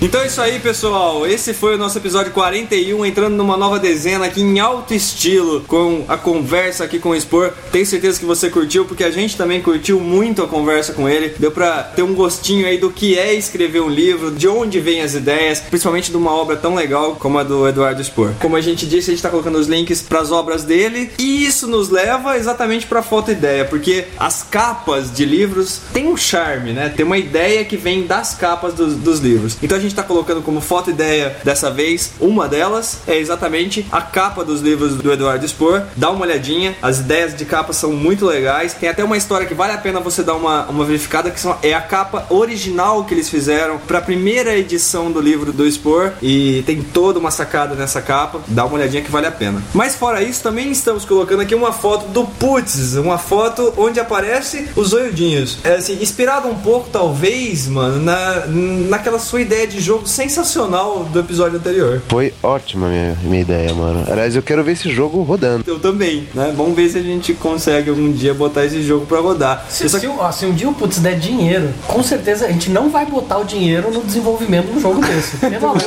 Deus. Não dá. Vamos combinar agora que a gente é pobre e não tá ganhando Se nada. a gente for colocar dinheiro no desenvolvimento de um jogo e eu puder decidir alguma coisa, primeiro, vai ser se a gente faz ou não. Segundo, se fizer, eu vou aumentar um pouco a minha força, porque eu não gostei da quantidade, da força que você colocou. Mas o termo certo é fraquinho. Não, então, pois vamos continuar. Eu gosto Olha, mais do carcaça de frango. não é possível que a gente vai, a gente vai ficar toda essa dezena agora falando isso. Essa imagem que vocês estão vendo de foto ideia é uma imagem com os zoiudinhos, é uma imagem que a gente fez com muito carinho também, pedimos pro, pro Ciro, o Ciro que tá fazendo as tirinhas do Putz, ele que desenhou pra gente. Esse desenho com os zoiudinhos aí, a gente vem dizendo faz tempo sobre as camisetas do Putz. Vamos ver se até o dia do lançamento desse episódio as camisetas já estão disponíveis, a gente avisa mais essa estampa e a gente tá bastante contente com o resultado aí, espero que vocês gostem também, ok? O que mais nós temos pra dizer? Nós temos pra dizer que está rolando o Putz Ideia ao vivo, que nem sempre é ao vivo. Às vezes falha. Às vezes Talvez faz. quando esse episódio for no ar, for ao ar, a gente já tenha resolvido a esse gente já tem problema. resolvido. A Google já tenha resolvido os problemas dele. É, porque eu vou, eu vou escrever lá um e-mail por tô insatisfeito com o esquema do hangout arroba gmail.com, porque, velho, a gente tá gravando, na verdade, o Puds Ideia ao vivo, tem sido muito bacana, mas alguns, por algum motivo, de vez em quando, não, não é transmitido ao vivo, né? Vamos ver se a gente resolve isso também. Mas a gente recebeu já alguns e-mails dizendo que gostaria de participar, conversar com a gente. O Puds Ideia ao vivo é exatamente esse momento de você ir lá escrever alguma coisa pra gente e futuramente, se você tem vontade, conversar com a gente, a gente colocar você ao vivo pra trocar uma ideia com a gente, tá bom? É isso que tem pra hoje. Eu, É isso aí. eu ainda fico preocupado com tudo aquilo que você falou no, no episódio passado do Toninho, mas deixa quieto. Virão mais. Virão mais, é isso que me preocupa, Santoro. É isso que me preocupa. Mas olha só, pra gente fechar, eu queria saber se alguém conseguiu decifrar o enigma do Jimmy. Que o Jimmy está de volta, né? Porque ele conseguiu nesse episódio aparecer na introdução, deixar o enigma e ir embora. É toda essa máquina do tempo que a gente tava dizendo aí de livros, de entrega de livros e tudo mais. Alguém conseguiu entender como achar lá o cara que rouba lá a empresa? Eu acho, Jimmy, que a gente tá realmente sem ver aquela linha que você tanto prega. Tô- eu tô surpreso aqui. Gostaria que vocês pudessem ver a minha cara de surpresa. Eu, eu, eu, eu passo. Eu passo. Ainda mais que agora você tá usando essa barbicha aí, eu, eu não quero ver a cara de surpresa. Até me arrepia os, os bigodes, mas vamos, vamos lá, ó. Faz o seguinte, fala a solução só pra ver se bate com o que eu pensei aqui. Vamos lá. Vamos, vamos, claro. Assim, ó, na primeira semana. Primeira né, semana, você, ok, define- vai. você vai definir aleatoriamente, né? Aleatório. Nove, nove funcionários em cada grupo, em cada turno, manhã, tarde e noite. E aí você vai descobrir qual foi o turno que roubou alguma coisa. Ou seja, daqueles nove, naquele grupo está o ladrão. Então, Na, na verdade, o que, eu, o que eu tinha pensado, só pra gente ir batendo aqui, eu pensei assim, bom, você tem a primeira, se- tem a primeira semana, né? Então imagina uma primeira semana. Tem então nove pessoas em cada turno, tal, aí um deles rouba. Então você descobre qual é o turno que teve o cara que roubou, né? Era mais ou menos É, que bateu, é- bateu, Bateu. É um dos nove. É um dos nove. É um desses Legal. nove e tudo mais. Então aí quer dizer. aí é, você, isso, tá. aí você demite os nove e pronto, né? Não, aí, aí eu vou fazer uma outra. um- aí vamos uma outra rodada. Vamos ver o que, que você pensou aí. Fala aí, Diego. Vamos lá, na, na segunda rodada é o seguinte: você pega essas nove pessoas desse grupo que roubou, que dentre esses nove. Do grupo que roubou, lá- né? Do, que do grupo que roubou, Ok, evidentemente. Ok, ok, perfeito. E você perfeito. pega três caras, põe num grupo, três caras põe no outro. E três, e três no último. outro. Três, Perfeito, beleza, cara. Não, então, tamo, dentro, tamo dentro, tamo dentro. Legal. E aí você vê qual os grupos que roubou. Então, e, e, inclusive até pra você ver se bate. Aí na outra semana você pega um de cada um, coloca um em cada grupo e decide quem Exatamente. roubou. Puta, perfeito. Não, é exatamente, é isso daí. Será que só eu consigo decifrar Agora, eu, enigma vou- eu seu vou dizer aqui? assim, eu acho que te- teria um jeito do, do roubo acabar logo no fim da primeira semana. Pega essa, de. Como é que é? Você faz isso que você falou. Ameaça mandar Não, todo mundo embora não. se não contar quem Vou, foi. vou- na sequência do que a gente veio discutindo nesse episódio, coisas que a gente falou no começo e tal. Você pega lá os primeiros nove, né? Você fez a divisão, primeiro você descobriu lá, tem um grupo de nove que roubam. No fim da primeira semana, você bota os nove numa sala, e daí, caso você fosse uma pessoa como o Lampião, por exemplo, você põe os nove e diz aqui: um de vocês é o ladrão. E daí você mata um deles. Você vai concluir o raciocínio? Só- Tô, tô gostando. E aí, se der sorte, matou o ladrão. Pronto, ponto final. Se der sorte, ladrão. Se não der, a chance de alguém roubar na semana seguinte vai ser bem baixa. Então aí pronto, você decide quem Daí o você, o que, que você vai fazer? Na semana seguinte você não vai dividir ninguém, você vai manter esse grupo com os oito e vai dizer, meu, vocês vão ter que trabalhar mais por causa do ladrão. Olha só, resolve tudo. ou eles vão eliminar o ladrão, ou na semana seguinte você mata mais um. Nossa, é impressionante como hoje. Com sorte, você mata tudo, você resolve na primeira semana. Se não tiver sorte, em nove semanas você elimina o ladrão. Então, peraí, deixa eu ver se eu entendi. Então, eu e você resolvemos o enigma do Jimmy. Tá ficando fraquinho esses enigmas do Jimmy. Não, o interessante seria ele não eliminar o cara até a última semana e o cara tá sozinho no grupo e roubar ainda. E aparece com uma cara de e aí, quem foi? Esse cara é macho, né? Você- Ele é, a defi- ele é o Chuck Norris, né? Ah, O cara é descontrolado mesmo. Tá, eu acho que então assim, a gente detonou o seu enigma, né, Jimmy? Não, detonou, cara. Realmente. Nós estamos muito, nós estamos muito, muito pra frente dessa linha da ignorância. Muito, muito. Já Agora, o que, eu, o que eu quero saber de você, Jimmy. da ignorância. Eu quero saber de você, Jimmy, que não participou da gravação do Spor, que você me diga, por que, me dá uma solução, assim, de bate-pronto, pra gente finalizar. Por que numa caverna, numa dimensão estranha, com dinossauros, como? Eu quero saber como uma menina faria um bolo de chocolate. Desse jeito. Assim, assim, simples assim. É. É, É. Mr. cara. M. É. Vai ver que ela é mestre dos sortilégios. Tô ouvindo. Mas Só- ela, ela, ela fazia Ela fazia, fazia. É. Sei, viu? É. Ô Jimmy, vai repensar a linha da ignorância aí, porque você tá, meio, você tá meio pisando nela ultimamente. É, tá complicado, viu? Você não acertou nem o enigma dessa vez. Tá sério. Ele tropeçou nela. Eu tô pensando-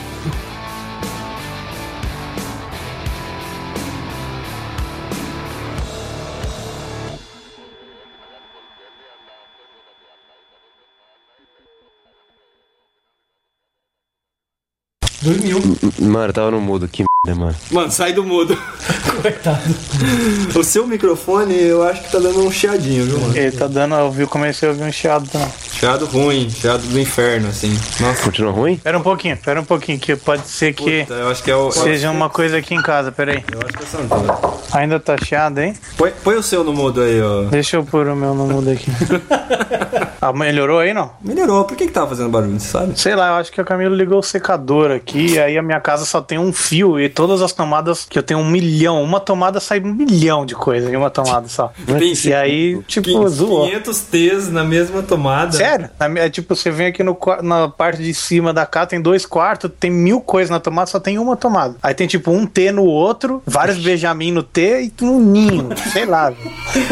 E você pondo no mudo. E eu pondo no mudo e secador, é chuveiro, tudo na tomada aqui, que se for. É. Vai, vai que vai. Tem um frigobar, tem... É, tem- não, tem, não tem miséria, não. Vai precisar de mais uma coisa, coloca outra, bota outra régua aqui, bota mais Benjamin e vamos embora. Teu Benjamin é de titânio, né, cara? Ah, a diferença entre um Benjamin? É a mesma coisa. É a pronúncia só. É, tem a régua, que é tipo, né, 50 buracos ali. Aí na régua eu coloco 50 Benjamin, que cada um dá mais 3. E aí tem uma régua na outra, todas com coberta de Benjamin, tudo ligado. Não tem nada ligado aqui. É super seguro. Aí ligou o secador, deu alguma interferência aí. No, Não lá. entendi por quê, né? Não É. entendi por O quê. secador é tão fraco, não puxa nada. Depois- não puxa nada.